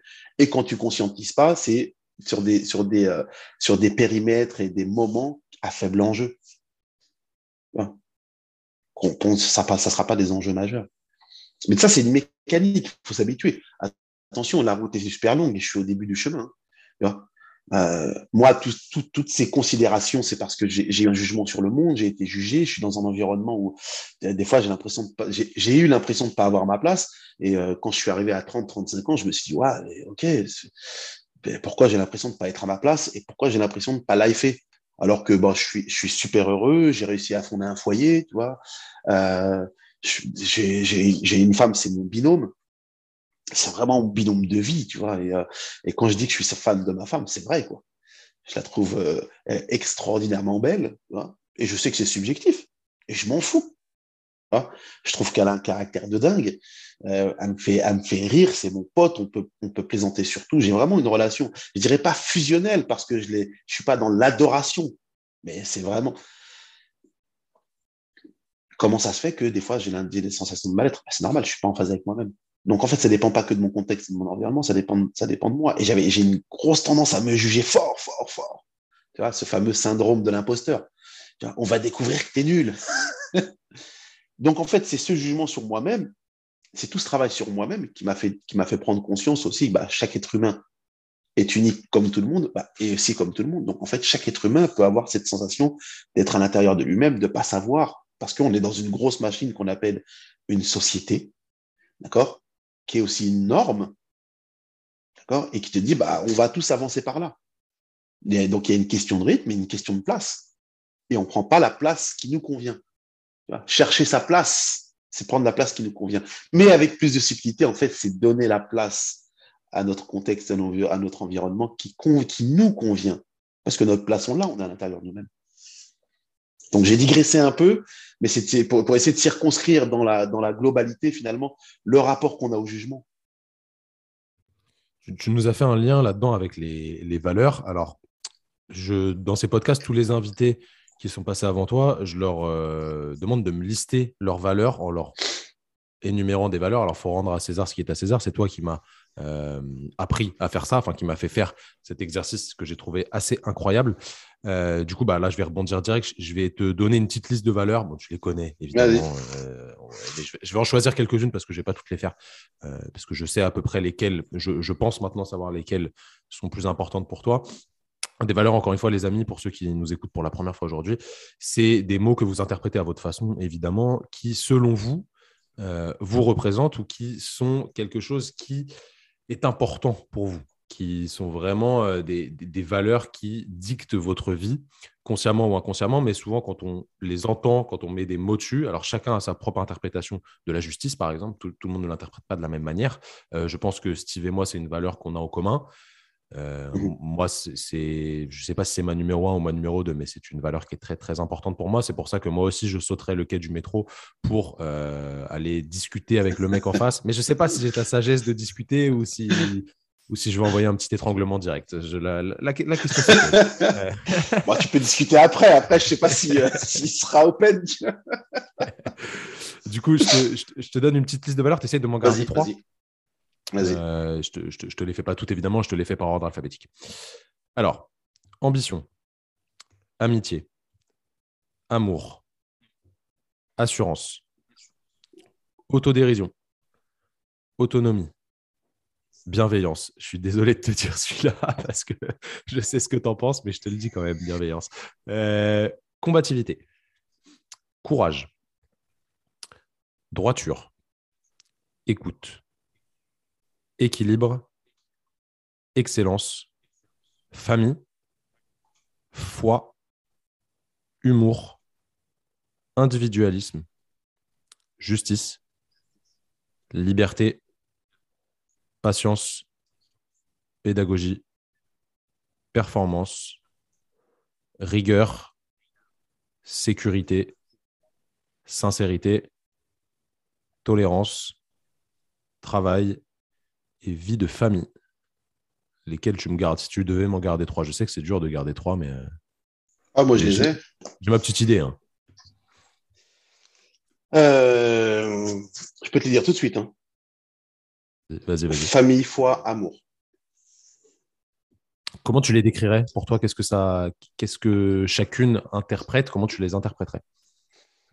Euh, Famille, c'est l'environnement, c'est les êtres qui te sont chers. Moi, j'ai une définition de la famille, il y a le sang. J'ai la chance que, j'ai la chance que ma famille de sang constitue aussi les êtres les plus chers pour moi. Mais dans, cette, dans les êtres les plus chers, il n'y a pas que la famille de sang. Donc la famille, c'est un terme global de gens pour qui je fais, pour qui j'aurais tendance à œuvrer pour qui je serais dans le don de moi. Attention, pas la, pas, pas la dévotion, le don. La dévotion, il y a un côté inconscient où tu te nies. Le don, tu tiens compte de toi, d'accord? Parce que je considère que si tu veux donner, il bah, faut avoir, et pour avoir, il faut, faut se donner à soi d'abord. Si tu veux faire des maraudes pour aller donner à manger aux gens, si toi tu manges pas, tu vas faire une maraude, deux maraudes, et puis après tu fais plus de maraude. D'accord? Donc famille. Foi, c'est parce que j'ai l'intime conviction que l'être humain est une créature dite spirituelle. Spiritualité, c'est tout ce qui va au-delà de la raison. D'accord? La raison définie par Descartes, hein, c'est euh, toute l'intelligence intellectuelle. Je pense qu'on est un tout holistique et que c'est ce qui est relatif à la croyance. Alors attention, dans foi, j'y associe pas forcément les notions de religion. Tu peux avoir foi. Tu as une croyance qui dépasse la dimension cartésienne. Et, et c'est marrant parce que je le mets en dernier, mais en même temps, pour moi, c'est ce qui englobe tout, c'est l'amour. L'amour que je dissocie du désir, que je dissocie de l'envie, que je dissocie de la consommation. L'amour, c'est pour moi le socle commun de l'existence humaine et de l'existence tout court. Tu vois? Pour moi, l'équilibre universel, de l'infiniment grand à l'infiniment petit, je rentre ça dans l'amour. D'accord? L'amour, pour moi, je défends la théorie que c'est le socle des émotions de base. Parce que par amour, ça procure de la colère. Par amour, c'est de la peur. Tu vois? Par amour, tu peux être triste. Par amour, tu es joyeux. D'accord? L'amour, c'est vraiment le phénomène. C'est, pour moi, c'est l'amour, c'est, ce que j'appelle l'équilibre universel. Alors, c'est des grands mots, des grands trucs. Et dedans, tu peux, tu peux mettre euh, euh, l'excellence, tu peux mettre euh, la vie de famille, tu peux mettre la performance, tu peux mettre la sécurité, la tolérance. Bien que la tolérance, moi, quand tu regardes la définition du dictionnaire, je préfère le respect à la tolérance. Mais la tolérance, c'est quoi? Tolérance, c'est capacité à supporter quelque chose d'insupportable. c'est pour ça qu'on me dit, ouais, tu es quelqu'un de plutôt tolérant. J'aurais tendance à dire, je tends à devenir plutôt respectueux. Parce qu'on est tolérant de la différence. Quand on est tolérant de la différence, c'est dire qu'on a du mal à la supporter. Alors moi, j'ai tendance à, respecter la différence. Euh, euh, dans l'amour, tu as cette capacité d'autodérision. Et ce qui est important aussi pour moi, hein. mais tu vois, c'est vraiment, pour moi, l'amour, ça regroupe tout. La combativité, euh, le courage. alors j'ai hésité à prendre un quatrième qui est la justice. Alors, parce que la justice plus que l'égalité, c'est l'équité l'égalité régalienne, elle va sans dire. Mais l'équité. L'égalité ne fait pas tout. J'ai mon fils aîné qui fait 1m89, 88, 89, qui fait 120 kg. Il est, voilà, c'est un rugbyman, tu vois. J'ai mon petit dernier, il fait 1m40. Si je pratique l'égalité chez moi, je leur sers la même assiette. Forcément, je vais en frustrer un. Si je me base sur euh, le petit, le grand va être frustré. Si je me base sur le grand, le petit ne pourra jamais suivre. Tu vois? Donc l'égalité sur les droits et les devoirs, mais l'équité dans la vie, dans la vie, dans l'interaction sociale et dans la répartition. Mais tout ça, le socle commun, c'est l'amour. Tu vois? Donc moi, mes, valeurs fortes, vraiment ce qui anime ma vie et, que, et ce qui est profondément important, important à tel point que si je ne l'ai pas, je suis pas bien. Je n'ai pas mon équilibre. D'accord? C'est ça. Famille, foi, amour. J'espère que j'ai répondu à ta question. Tu as très très bien répondu à ma question. C'est euh, parfait, c'est intéressant. On a, tous une interprétation des, des, mots assez différentes. Euh, tu vois, donc c'est ça qui est intéressant dans ce, dans ce système de valeurs. Et tous les gens que j'ai interviewés qui ont des parcours très atypiques et qui sont des gens qui, qui, font les choses, qui entreprennent soit dans le sport, soit dans le, dans le travail et qui réussissent bien, parce qu'encore une fois, ils ont eu des échecs, comme on en a parlé ce matin, ils m'ont donné des valeurs différentes. Et ouais, tu es le deuxième à me donner amour. Il n'y en a pas beaucoup à me sortir amour quand même. Hein. Et la personne qui l'a fait, Théo, mon pote Théo, qui est un bodybuilder professionnel, euh, a décrit la même mhm. chose que toi. Tu vois, que c'était sans amour, pour lui, il n'y avait rien d'autre. Parce que ça mhm. regroupait toutes les autres, en fait. Mais c'est très intéressant parce que tu vois, moi, j'ai pas du tout. Ce, mot ne m'évoque absolument pas ça. Pour autant, je comprends très, très bien ce que tu dis et je suis très, complètement d'accord. Mais c'est juste que la notion d'amour ne m'évoque pas ça. Et si je rebondis sur ce que sur la façon dont on évalue ces mots-là. Moi, la justice, c'est une de mes deux premières valeurs avec le travail. Euh, c'est plus l'injustice qui me pose problème que la volonté ah, de, justice. Tu, vois ce que je veux dire je, Ah, bah, je partage avec toi Tu vois, le, mot justice, la justice, euh, les lois, machin, euh, clairement, c'est pas du tout mon interprétation de la justice. Et c'est plus la justice dans le sens où j'aime pas l'injustice. C'est une contre-valeur, on va dire. Je ne sais pas si ça se dit mmh. d'ailleurs. Si, mais c'est, c'est, c'est, euh, on pourrait dire, si on parle d'injustice, c'est, ta capacité à ne pas supporter des, des choses euh, qui sont considérées comme injustes. Euh, dans les notions de justice et d'injustice, il y a le fait de subir une, une, un dol, tu vois. Il y a une, il y a une notion du, du faible par rapport au fort, il une notion d'imposition. Tu vois Parce qu'il y a justice et justesse, tu vois il y a, qui, qui renvoie à des notions d'équilibre, d'équité, d'égalité, de liberté. Tu vois Et l'injustice, c'est finalement priver quelqu'un de sa liberté. Je, je, te, je te, pose ces notions-là. Je, te pose une question qui n'a rien, enfin, à voir, euh, qui n'était pas forcément prévue dans ma tête. C'est quoi, selon toi, la définition C'est quoi ta définition de la liberté? Ça va être ah. très surprenant. La, la, la liberté, pour moi, c'est le cadre, c'est les limites.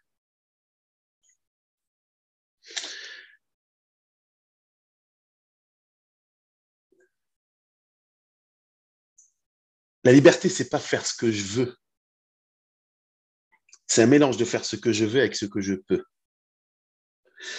Si tu parles de la liberté absolue, pour moi, elle n'est pas. Alors, si tu vis tout seul, la liberté absolue, elle est quand même conditionnée par des limites, parce qu'on a des limites. C'est bête ce que je vais te dire. Hein. On a des limites physiques. Tu vois pas plus loin que ton champ visuel, tu peux pas écouter plus loin que ton champ auditif, D'accord? Tu peux pas avoir le goût de quelque chose que tu ne goûtes pas et tu peux pas toucher quelque chose que tu ne touches pas. La liberté, euh, elle est pour moi conditionnée par des limites, par des frontières. Mais c'est des frontières dites naturelles. Parce que l'être humain, par définition, est une créature qui est limitée. Limitée dans son champ de perception, dans son champ de perception de l'autre. Regarde, on en parlait tout à l'heure. Hein. Il y a l'action, tu as accès à l'action, tu n'as pas accès à l'intention qui précède l'action. Tu vois? Et quand tu, on parlait de justice euh, des lois, quand, quand, quand tu assistes à un jugement, à un procès, c'est déterminer l'intention qui va conditionner le jugement de l'action. Et c'est là la, la, la, difficulté. Si on parle de liberté liée à une organisation humaine, la liberté, elle est conditionnée par un système réglementé par un, mode de fonctionnement, par un mode d'interaction, d'accord? Pas des mœurs, par des usages. C'est là où on dit, euh, là, la, la, vulgate, c'est de dire la liberté de chacun s'arrête là où commence celle des autres. Donc c'est toujours une question de limite. J'ai pas dit règle volontairement, j'ai dit cadre. C'est un cadre qu'on se fixe. C'est ça ma, définition de la liberté. Est -ce que toi, tu es libre? Alors, la liberté, c'est aussi une question d'état d'esprit. Moi, je me sens ultra libre parce que je prends des décisions. Et c'est surtout des décisions qui sont en cohérence avec moi-même. Donc, là, pour moi, la véritable liberté, c'est l'introspection, la capacité à se connaître de mieux en mieux, d'accord? Et d'être dans la conscience. C'est la conscience qui procure la liberté. Le mec, t'as un pote qui te dit putain, je me sens pas libre, je suis tout le temps là, le, mon boulot il me plaît pas. Toi, tu as une notion, tu vas dire bah quitte ton boulot. Tu vas ah mais t'es fou, regarde, si je quitte mon boulot, je vais avoir ça, je peux pas faire ci, j'ai le crédit. Et il ne se. D'ailleurs, quand tu analyses d'un point de vue linguistique, hein, on te dit je me sens pas libre. C'est une sensation la liberté. Hein. Aujourd'hui, je me sens presque libre presque libre parce que j'ai encore un système émotionnel qui est très actif. Le, travail d'introspection, c'est un travail de vie. Donc, j'ai encore des, expériences de vie dont je ne suis pas satisfaite, mais c'est pas de mon contexte que je suis pas satisfait, c'est de moi, de pas avoir été soit suffisamment conscient, soit suffisamment, tu vois, par rapport à mon système de valeurs. À partir du moment où tu identifies ton système de valeurs, tu l'entretiens, tu le nourris, et c'est ça la véritable liberté, selon moi. Donc, oui, je me sens, je me sens d'une façon, d'une façon assez générale, je me sens assez libre. C'est super intéressant ce que, tu nous as dit, parce que ça recoupe un peu ce qu'on a dit au départ. L'important, c'est de se connaître. Comment toi, tu fais pour que tes clients apprennent à se connaître? Il n'y a, a, pas de méthode euh, miracle, hein. évidemment, vous vous en doutez, tout ça, c'est que du travail et de la réflexion, évidemment, comme, comme tout. Hein. Euh, si tu mmh pouvais nous donner des, des, tips pour que les gens apprennent déjà à, à se connaître facilement, déjà appréhendent ce, ce concept-là, comment tu ferais? Alors déjà, point important, euh, je ne suis pas dans le conseil pour qu'ils se connaissent conseiller revient à dire à ta place, je ferai. Or, comme on l'a discuté, avec la meilleure volonté des mondes, on n'est jamais à la place des autres. l'introspection, c'est le questionnement. Moi, je suis très Socrate euh, dans son approche. Euh, c'est questionner le questionnement. En général, on n'a pas les réponses parce qu'on ne pose pas les bonnes questions.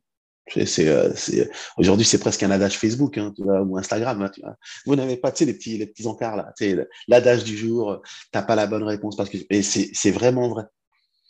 Moi, principalement, euh, je questionne les affirmations des gens. Qu'est-ce qui est important pour toi? Ça renvoie un système de valeurs. C'est des questions qui sont. Mais ensuite, je creuse. Et c'est surtout. Alors, moi, j'aime bien le pragmatisme c'est bien beau la, masturbation intellectuelle, etc. J'adore faire ça. Hein. C'est génial. On a des grandes discussions, euh, on va au restaurant, on discute de la vie, on fait de la philosophie. Ok. Moi, ce qui m'importe, c'est comment la personne va pratiquer ça au jour le jour. Comment ça va changer dans son quotidien. Comment elle conscientise son interaction. Comment elle conscientise sa relation intrapersonnelle. Comment elle conscientise qu'elle le. Et donc, la conscientisation passe par le questionnement. Beaucoup, beaucoup, beaucoup. Dans mon, dans mon accompagnement, c'est principalement du questionnement. Prise de conscience, mise en place d'une stratégie cognitive, d'une stratégie pour pouvoir euh, vivre l'instant. C'est principalement ça. Après, tu as plein d'outils. Hein. Il y a les outils de la PNL, les outils de ceci, les outils de cela, des outils qu'on construit. Parce que avoir un outil que tu distribues à tout le monde comme ça, à part une petite grille avec des mots où là tu travailles sur un peu de la sémantique, de la terminologie pour une redéfinition du mot.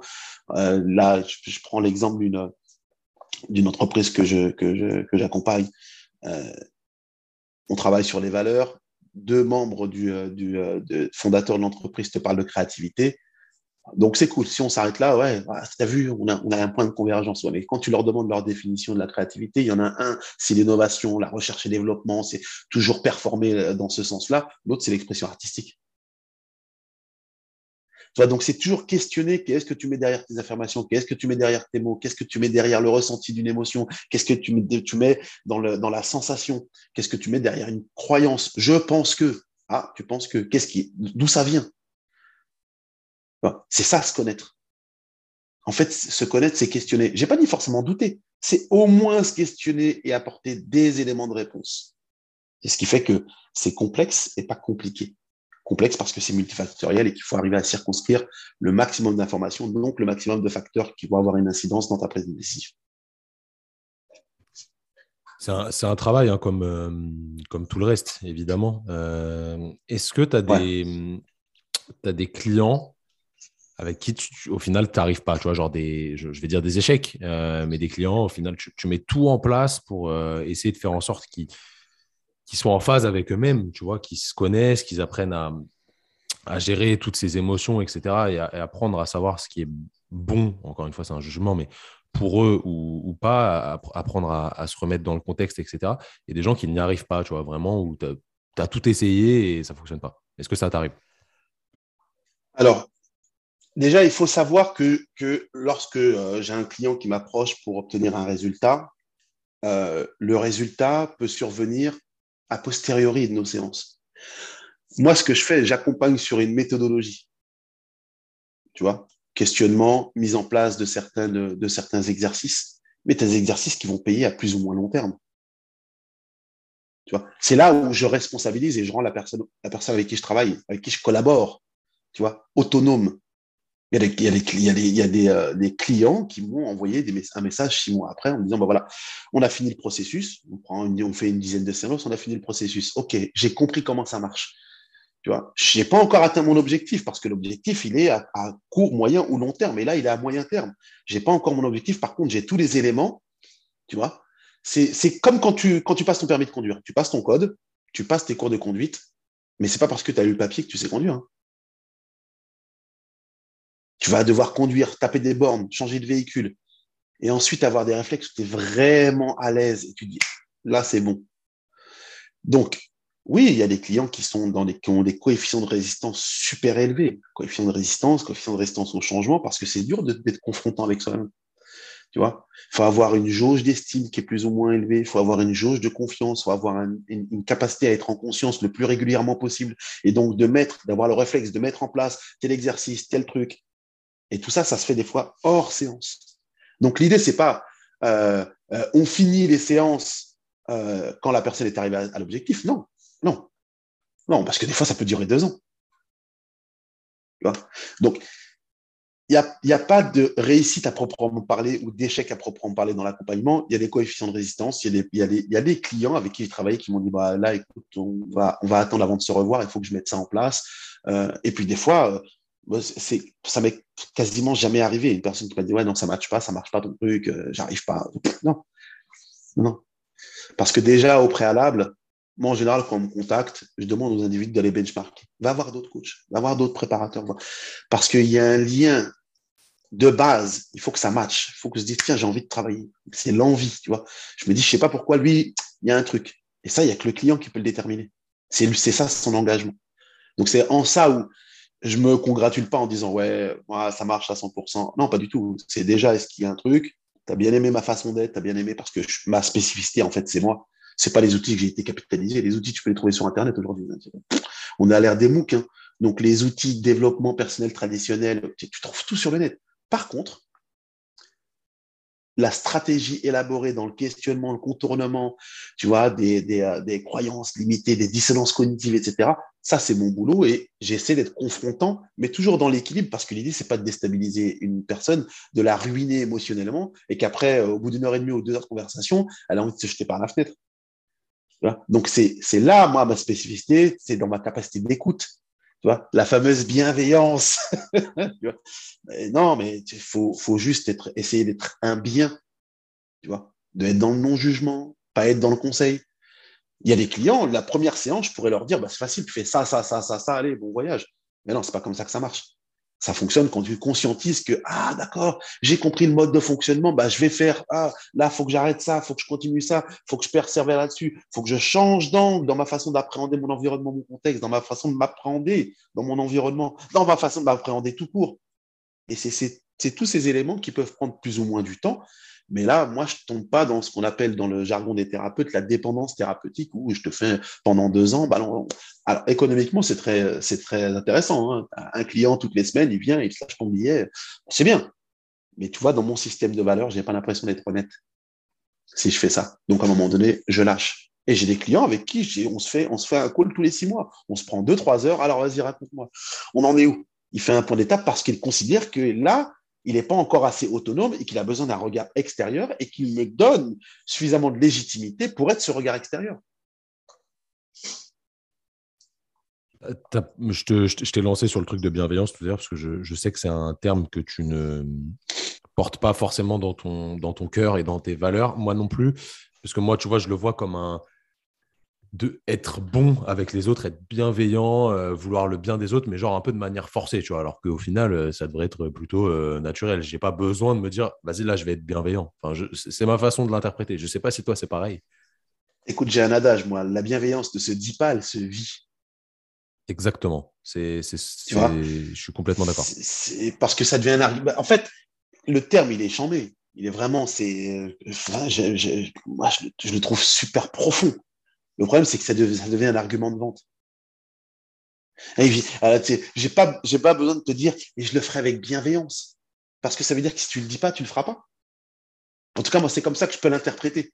Ça, c'est comme quelqu'un qui te dit, euh,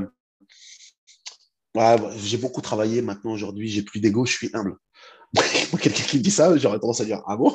Pour moi, c'est une manifestation pure d'ego de dire je suis humble on chemine vers l'humilité, c'est un objectif, c'est presque un, c'est presque un, un rêve.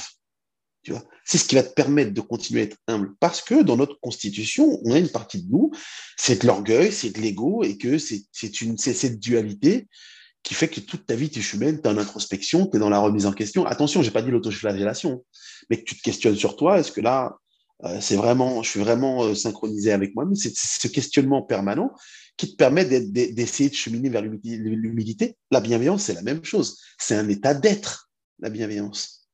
C'est pas quelque chose que tu décides euh, comme ça. Ouais, je suis bien.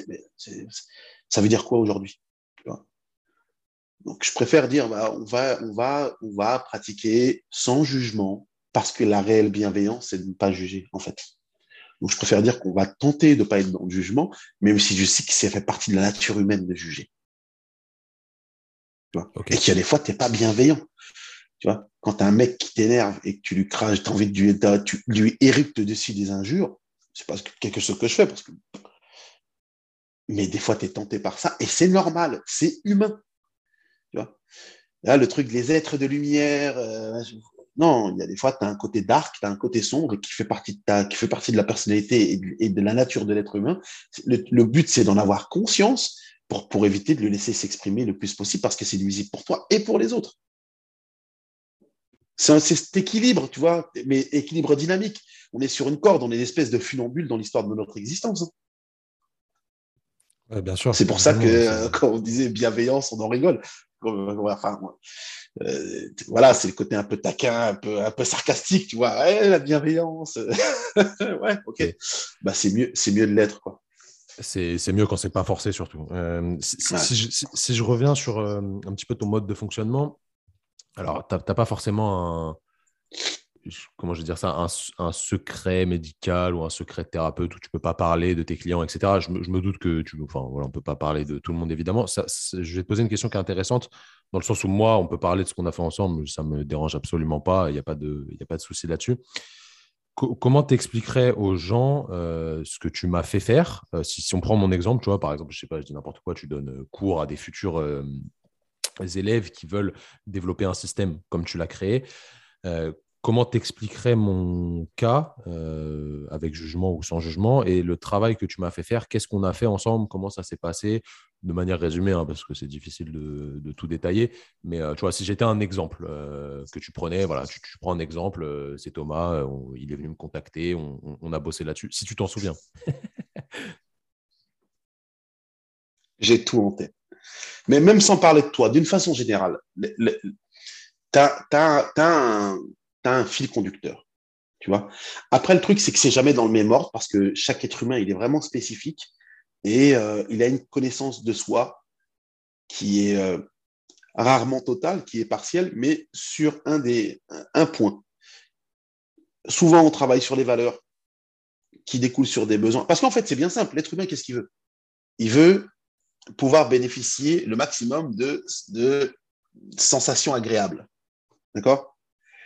Et éviter autant que faire se peut de vivre des sensations qui lui sont pas agréables. Même si au final, il faut qu'il prenne conscience que la voie du bonheur, c'est pas vivre que des sensations agréables, c'est pouvoir être dans l'autorisation et ensuite l'acceptation de, vivre des moments qui lui seront pas agréables et que de toute façon, après la pluie, beau temps, c'est le cycle des saisons, etc. Moi, je travaille souvent, le, processus de conscientisation, c'est euh, valeur, besoin, euh, croyance, émotion, limite c'est un peu les cinq piliers de la connaissance de soi. Les croyances, pourquoi? Mais parce qu'on a tous un système de perception de notre environnement et de nous-mêmes qui est déterminé par un système de croyances, qu'il soit limité ou, aidante, pour résumer comme ça, tu vois.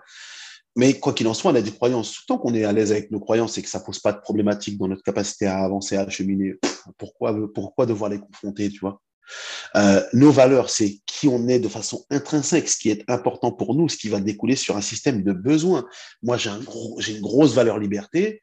Comment je la nourris? Bah, en, développant un besoin de voyager. Ah, chez ma femme, son besoin de, liberté s'exprime par un besoin de sécurité. Tu vois? Donc, on a des valeurs communes, mais bah, on n'a pas une façon de l'exprimer euh, à travers nos besoins qui est, qui euh, qui est pareil.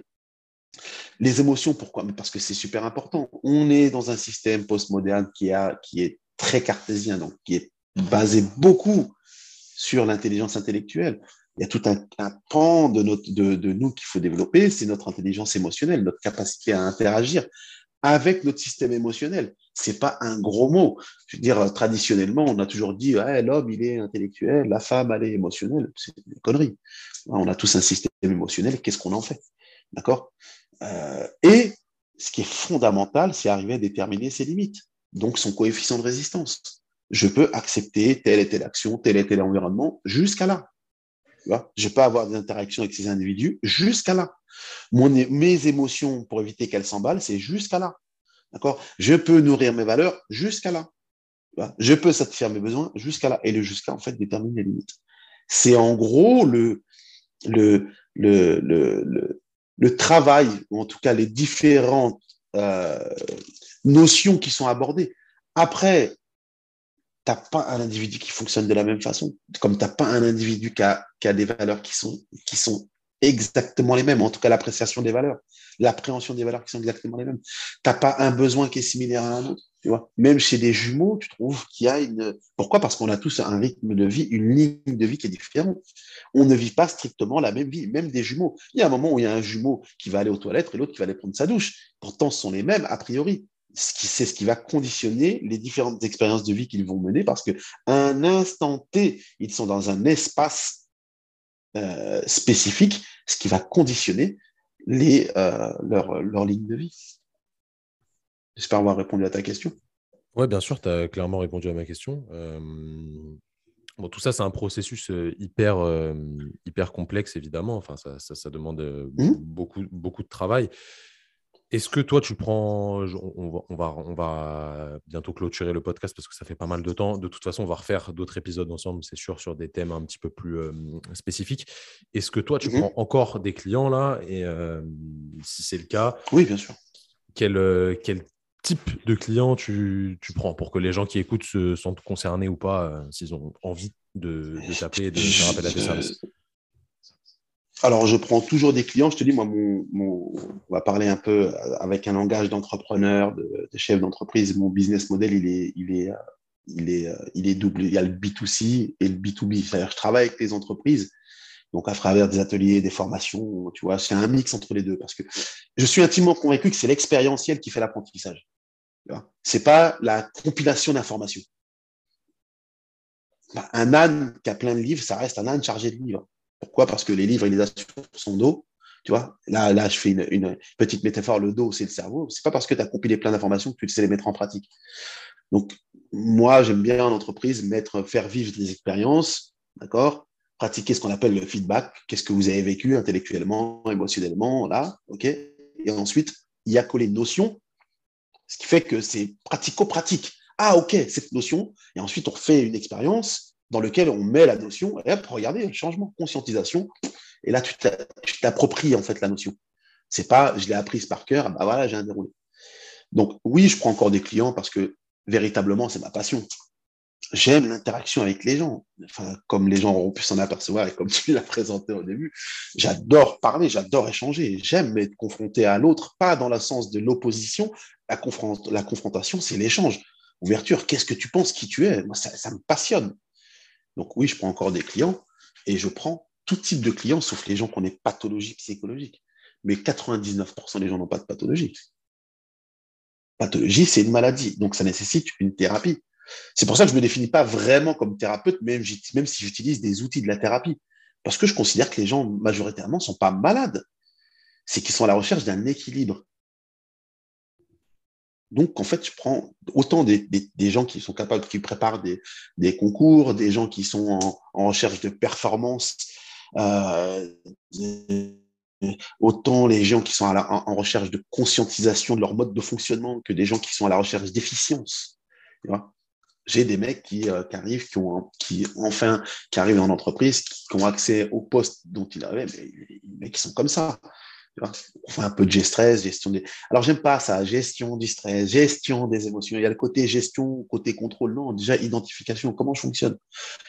Ensuite, comment je vais essayer de capitaliser un certain nombre d'outils de mise en perspective, de tips qui vont me permettre de vivre mieux et d'être dans cette recherche de sensations agréables le plus possible. Donc, j'ai pas un type, je dis pas, je fais euh, ça. Ouais, je, je, vois ce que tu veux dire. Mmh, donc, c'est, ça, ça, reste quand même large. Vous pouvez contacter Steve euh, si vous vous sentez concerné et que vous, vous en ressentez le besoin. Où est-ce que les gens peuvent te, te contacter, Steve? J'ai un, j'ai des, euh, des, réseaux sociaux classiques. Hein. j'ai une page FB. J'ai un compte Insta qui est très peu fourni et très peu fréquenté parce que si tu veux, j'ai un passé où j'ai développé un réseau en entreprise, donc j'ai beaucoup travaillé en entreprise. J'ai la chance d'avoir un, pied dans les, dans les sportifs, donc j'ai beaucoup axé mon travail avec les sportifs. Et euh, tout ce qui est euh, euh, accompagnement dit individuel personnel, j'ai privilégié le bouche à oreille, la recommandation, vois, parce qu'en termes d'engagement, c'est plus simple et que c'est jusqu'à présent, c'était un peu difficile dans le marché de l'accompagnement du développement personnel, d'essayer de faire sa, place sans rentrer dans le, dans le marketing. Alors, je suis désolé si je vais en heurter certains, mais dans le marketing un peu plus tacier, tu vois, je fais pas de je me vends pas comme ça en disant venez chez moi. En fait, j'arrive pas, j'arrive pas à, faire corréler tout ce marketing-là. Pourtant, j'ai fait de la stratégie marketing pendant longtemps. Hein. Euh, avec le fait de. C'est une demande. Donc, c'est un élan qui doit venir personnel. Moi, j'ai du mal à, vendre, à vendre quelque chose. Je ne vends rien. Je réponds à un besoin, à un besoin en échange de quoi? J'ai une compensation financière. Mais déjà, je réponds à un besoin. J'ai du mal à dire en me mettant en scène sur les réseaux en disant vous avez un besoin, eh, venez vers moi, je vais répondre. Donc là, je, je donc j'ai un compte LinkedIn euh, classique, euh, j'ai un compte Instagram, j'ai une page Facebook dans lequel il y a mes coordonnées si les gens euh, se sentent l'envie de, de me contacter pour avoir plus de précision sur ma façon de, enfin, sur ma façon de répondre à leurs besoins, qu'ils se sentent de le faire. Mais euh, prochainement, là, avec, euh, avec euh, le lancement d'Osmose, on aura l'occasion d'en reparler. Je vais faire une com un peu plus haut. Je vais, je vais mettre un petit peu mon visage vieillissant sur les réseaux sociaux, tu vois. de toute façon, je mettrai, le, je mettrai ton mail, je pense, en, en description du podcast, les gens pourront, pourront t'envoyer un message sans, aucun souci. Je, je, comprends tout à fait ce que tu dis dans le sens où nous, on vend des. Pareil, on, on, vend en fait une prestation qui est liée à un besoin qui est forcément tarifé parce que c'est obligatoire, c'est notre métier, on prend du temps, etc. C'est tout à fait logique, mais on a du mal à. On le fait, on, on, le fait de plus en plus. Là, en 2022, on s'est dit, il faut absolument qu'on le fasse, mais on a du mal à se dire, il faut qu'on incite les gens à venir nous voir, alors qu'en fait, c'est un besoin qu'ils ont et c'est plutôt à eux de faire la démarche, tu vois, dans, dans ma façon de penser. Encore une fois, c'est peut-être se mettre à la place des gens, mais moi, dans ma façon de penser, c'est plus si j'ai ce problème-là, je vais plus aller chercher quelqu'un plutôt que ce quelqu'un va venir à moi naturellement. Mais à l'ère actuelle où tout est digitalisé et c'est un peu la façon de fonctionner des choses, je pense qu'on est un petit peu obligé enfin obligé, c'est encore une fois, c'est une question de choix, euh, de se mettre à faire ce marketing, même si on en connaît un petit peu tous les rouages de ce marketing euh, digitalisé. On est un petit peu obligé de, jouer avec si on veut que le business se, soit fleuri. On va dire, justement, je, te pose une dernière question. Euh, ça va pas être une question en lien avec l'actualité, euh, tout ce qui est vaccin, coronavirus, euh, société, etc. Mhm. Ce n'est pas, pas, du tout ça le, le, sens de ma question. Le sens de ma question, il va être euh, plutôt, toi, ton avis sur le monde actuel, ton avis objectif, hein, vraiment ce que, ce que, tu penses vraiment du monde actuel dans lequel on vit, qui est en train de changer, qui a déjà changé. Qu'est-ce que tu penses, toi, quelle est ta vision sur l'avenir? Et qu'est-ce que tu penses de ce qui se passe récemment ou pas récemment dans le monde? C'est une question qui est très large, qui est assez complexe à répondre, mais j'aime bien avoir ton l'avis de, des gens interviewés là-dessus. Alors, en préambule, il y a deux choses. Je ne fais pas partie de ces gens qui disent c'était mieux avant. Tu vois, je suis fan de rap, je ne dis pas le rap c'était mieux avant. Le rap c'est bien tout court, t'aimes t'aimes pas. Deuxième, dans le préambule, il y, a un, deuxième point. L'être humain a une capacité mais extraordinaire d'adaptation c'est les deux points de base qui vont, qui vont, qui sont en préambule de ce que je vais dire. Une fois ça posé, je ne pourrais pas donner de réponse sur un jugement en disant ah, je suis inquiet, je suis pas inquiet, parce qu'il y a aussi ma propre recherche personnelle, ma propre vision de l'humanité qui, euh, qui, qui est, je l'espère, universelle. Mais je m'interroge justement sur, euh, sur le rapport qu'a l'être humain dans, sa, dans, sa, dans, ce monde aujourd'hui qui apprenait beaucoup d'individualisme, tu vois, où les gens cherchent à exister par rapport à, tu vois, en, en essayant de se, de se comparer à. Tout ça avec un monde ultra digitalisé, comme je te l'ai dit, hein, moi je suis un super geek. J'ai toujours trois PC allumés, euh, je suis un gamer. Euh, tu vois, j'adore la, la, la, technologie, vraiment. Mais il y a aussi le fonctionnement de l'être humain à proprement parler, dont j'ai l'impression qu'on ne tient pas assez compte dans sa capacité d'adaptation. Capacité d'adaptation qui nécessite du temps. Là, dans les, dans les, dans les recherches sur les sciences humaines, on va faire, là, dans les, on, on est en train d'opérer un bond qui est en train de s'accélérer. On passe aux ordinateurs quantiques, euh, c'est-à-dire que là, on va faire un bond d'à peu près 250 ans. Quelle va être la capacité d'adaptation de l'être humain? On a tous des parents, des grands-parents euh, qui, ont pris une grosse claque avec l'avènement d'Internet, l'avènement des réseaux sociaux. Moi, je vois euh, comment mes, enfants sont conditionnés par les réseaux sociaux. Je fais pas partie de ces gens qui vont dire faut tout leur interdire ou de ces gens qui vont dire mais non, t'inquiète pas. J'essaie toujours d'avoir une, une, une vision. Ils vont s'adapter, ça va avec leur génération. Quel va être l'impact, d'accord, dans leurs relations intra et interpersonnelles C'est plus sur cette dimension que, que, que je m'interroge. Alors oui, il y a des fois, ça a tendance à me faire flipper parce que moi, euh, à 20 ans, les, les, téléphones portables, ça n'existait pas. Tu vois, il n'y avait pas Internet. Donc j'ai grandi, j'ai fait ma construction identitaire dans un environnement qui était radicalement différent de l'environnement qu'on vit aujourd'hui. Donc forcément, il y a un moment donné, je me dis, euh... mais c'est pas de la peur, c'est vraiment de l'interrogation et je j'arrive pas, sincèrement, j'arrive pas à savoir où on va. Tu vois les gens, on parlait justement du marketing Internet, et c'est là d'ailleurs, petite digression, hein. c'est là où vous faites bien votre job, et moi j'adhère parce que vous ne proposez pas euh, dans, votre, dans, dans, votre proposition, euh, dans votre réponse à un besoin, vous proposez une méthode.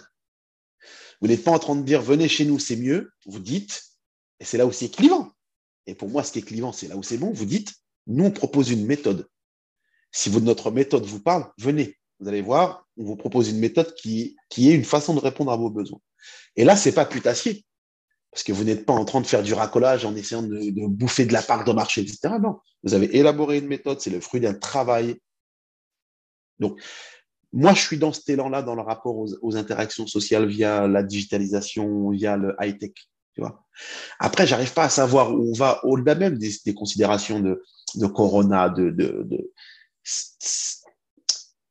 il y a un côté humain où aujourd'hui on sait qu'il faut tenir compte de ce côté humain, mais j'ai l'impression qu'on ne sait plus comment en tenir compte parce que, eh ben, de plus en plus, enfin, en France particulièrement, premier consommateur, d'anxiolytiques, le niveau de burn-out, il est en train d'exploser les plafonds. D'accord? Les gens, suite au corona, certes, c'est contextuel, mais euh, tous les gens qui se sont retrouvés là, les, couples qui se sont retrouvés entre eux, qui se sont déchirés la tronche, ça a été quand même une catastrophe il y a, je pense qu'il y a quelque chose qui me donne un petit coup d'amertume, pas de nostalgie, d'amertume quant aux relations euh, interpersonnelles. Les gens ont tendance à se greffer le visage de plus en plus là où on devrait marcher ensemble. Si j'ai une inquiétude, c'est ça. Comment réconcilier l'être humain avec lui-même et de ce fait avec les gens. Tu vois et là, je ne sais pas comment on fait. Donc, c'est là où moi, je fais une proposition. Eh, concentrez-vous sur vous-même, vous verrez que la vie avec les gens va se faciliter. Mais je ne sais pas si le, fonctionnement global de, ce système tel qu'il est aujourd'hui favorise ça. Donc c'est une Je te rejoins complètement. Ok, bah, merci pour euh, cette réponse. Je rebondis sur euh, ce que tu as dit euh, à la fin. Là. Je donnais cours hier à des kinés diplômés et je leur faisais un petit état des lieux sur les pathologies qu'on retrouve le plus dans le monde actuel liées à la, à la sédentarité, etc. Parce que oui, c'est une réalité. On est de plus en plus inactif. Et ce qui ressort en premier, c'est les troubles musculo-squelettiques. Ça, ça se traite avec de l'activité physique régulière. Et en deuxième, c'est euh, tout ce qui est lié de l'ordre du cognitivo-comportemental. Donc, en vrai, si on a un conseil à vous donner, c'est faites une activité physique régulière, pas forcément un sport où, c'est la castagne, mais faites une activité physique régulière et Réfléchissez à ce pourquoi vous êtes fait, ce qui vous anime, comment être en cohérence avec vous et au niveau mental et psychique, vous vous sentirez beaucoup mieux et du coup, vous aurez éliminé un nombre de pathologies assez important. Donc, c'est quand même incroyable qu'en 2022, il y ait ce genre de pathologies qui sortent en premier, mais c'est la réalité. Steve, dernière question. Alors, déjà, merci pour. Parce que, parce que, parce que, pour, juste, pour rebondir, parce qu'on cherche à satisfaire nos, nos sens plus qu'à être dans la quête de sens. C'est bien dit. Euh, dernière question, la plus importante. Quel est ton rappeur préféré, Steve? Français ou américain? Ah, Français et américain. Ça peut être un groupe. Ça peut être un groupe. Tu, me dis un Français, un Américain ou un groupe français, un groupe américain. Euh, ah, c'est compliqué parce qu'en plus, moi, là, tu touches à, moi, à, mon, ah, miel. Il réfléchit, ça peut sortir direct. j'allais dire, j'allais dire. Alors, ça dépend. Chez, les, chez les vieux, chez les vieux, ça se dispute entre Nas et Biggie. Chez les jeunes, c'est entre Kendrick et J. Cole, chez les Américains. D'accord? Chez les Français, les trois que j'écoute en ce moment, je ne vais pas dire que ce sont mes préférés parce qu'il y a une conflit de génération, mais j'aime bien euh, Benjamin Epps, Jewel Hussein et Josman chez les Français. Ok. Voilà, c'est très intéressant tout ça. J'espère qu'il y, a des connaisseurs parmi les, les auditeurs du ah, podcast. Je suis pointu, hein. je suis, je suis pointu et, dans, dans, le hip-hop, en fait, je, suis plus sur les beatmakers. Et euh, moi, mes deux beatmakers, mes trois beatmakers, c'est JD, Madlib et Nance Wonder. Best of the time. Mais, je suis désolé, DJ Premier, parce que je l'aime aussi, mais ah, voilà. Un amateur de musique. C'est très important la musique. Vous, vous l'avez entendu dans tous les premiers podcasts que j'ai fait, j'ai à chaque fois mis une euh, petite intro et souvent c'était une intro qui était extraite euh, d'une interview de, de, mon rappeur préféré, voilà, on va pas se mentir, de Booba, euh, parce que j'aime bien le personnage, et ce qu'il dit, et je pense en, cohérence avec ce qu'il pense et ça reflète pas mal de choses auxquelles je crois. Donc, c'est toujours rigolo de remettre ça dans le contexte. Steve, merci encore une fois pour, pour, ton temps. On fera un podcast ensemble, évidemment. Euh, avec grand plaisir. cette année, ça, ça, va arriver et il y aura peut-être d'autres projets. Euh, on, en, on, en, parlera dans le futur. Je vous mets tout en lien en description pour rejoindre Steve si vous avez des questions à lui poser au sujet de ce qu'il fait. Et si vous avez besoin de, bosser avec lui, bah, je vous conseille fortement euh, de franchir le, cap. L'investissement temporel et financier, ça, c'est absolument pas une question. Vraiment, quand vous investissez sur vous-même, ça fait la différence. Donc, sincèrement, euh, écoutez ce que je viens de vous dire et mmh essayez de, de franchir le cap. N'oubliez pas de noter le podcast 5 étoiles sur toutes les applications de podcast sur lesquelles vous écoutez cet épisode. Et on se dit à la semaine prochaine pour un nouvel épisode. Salut les amis.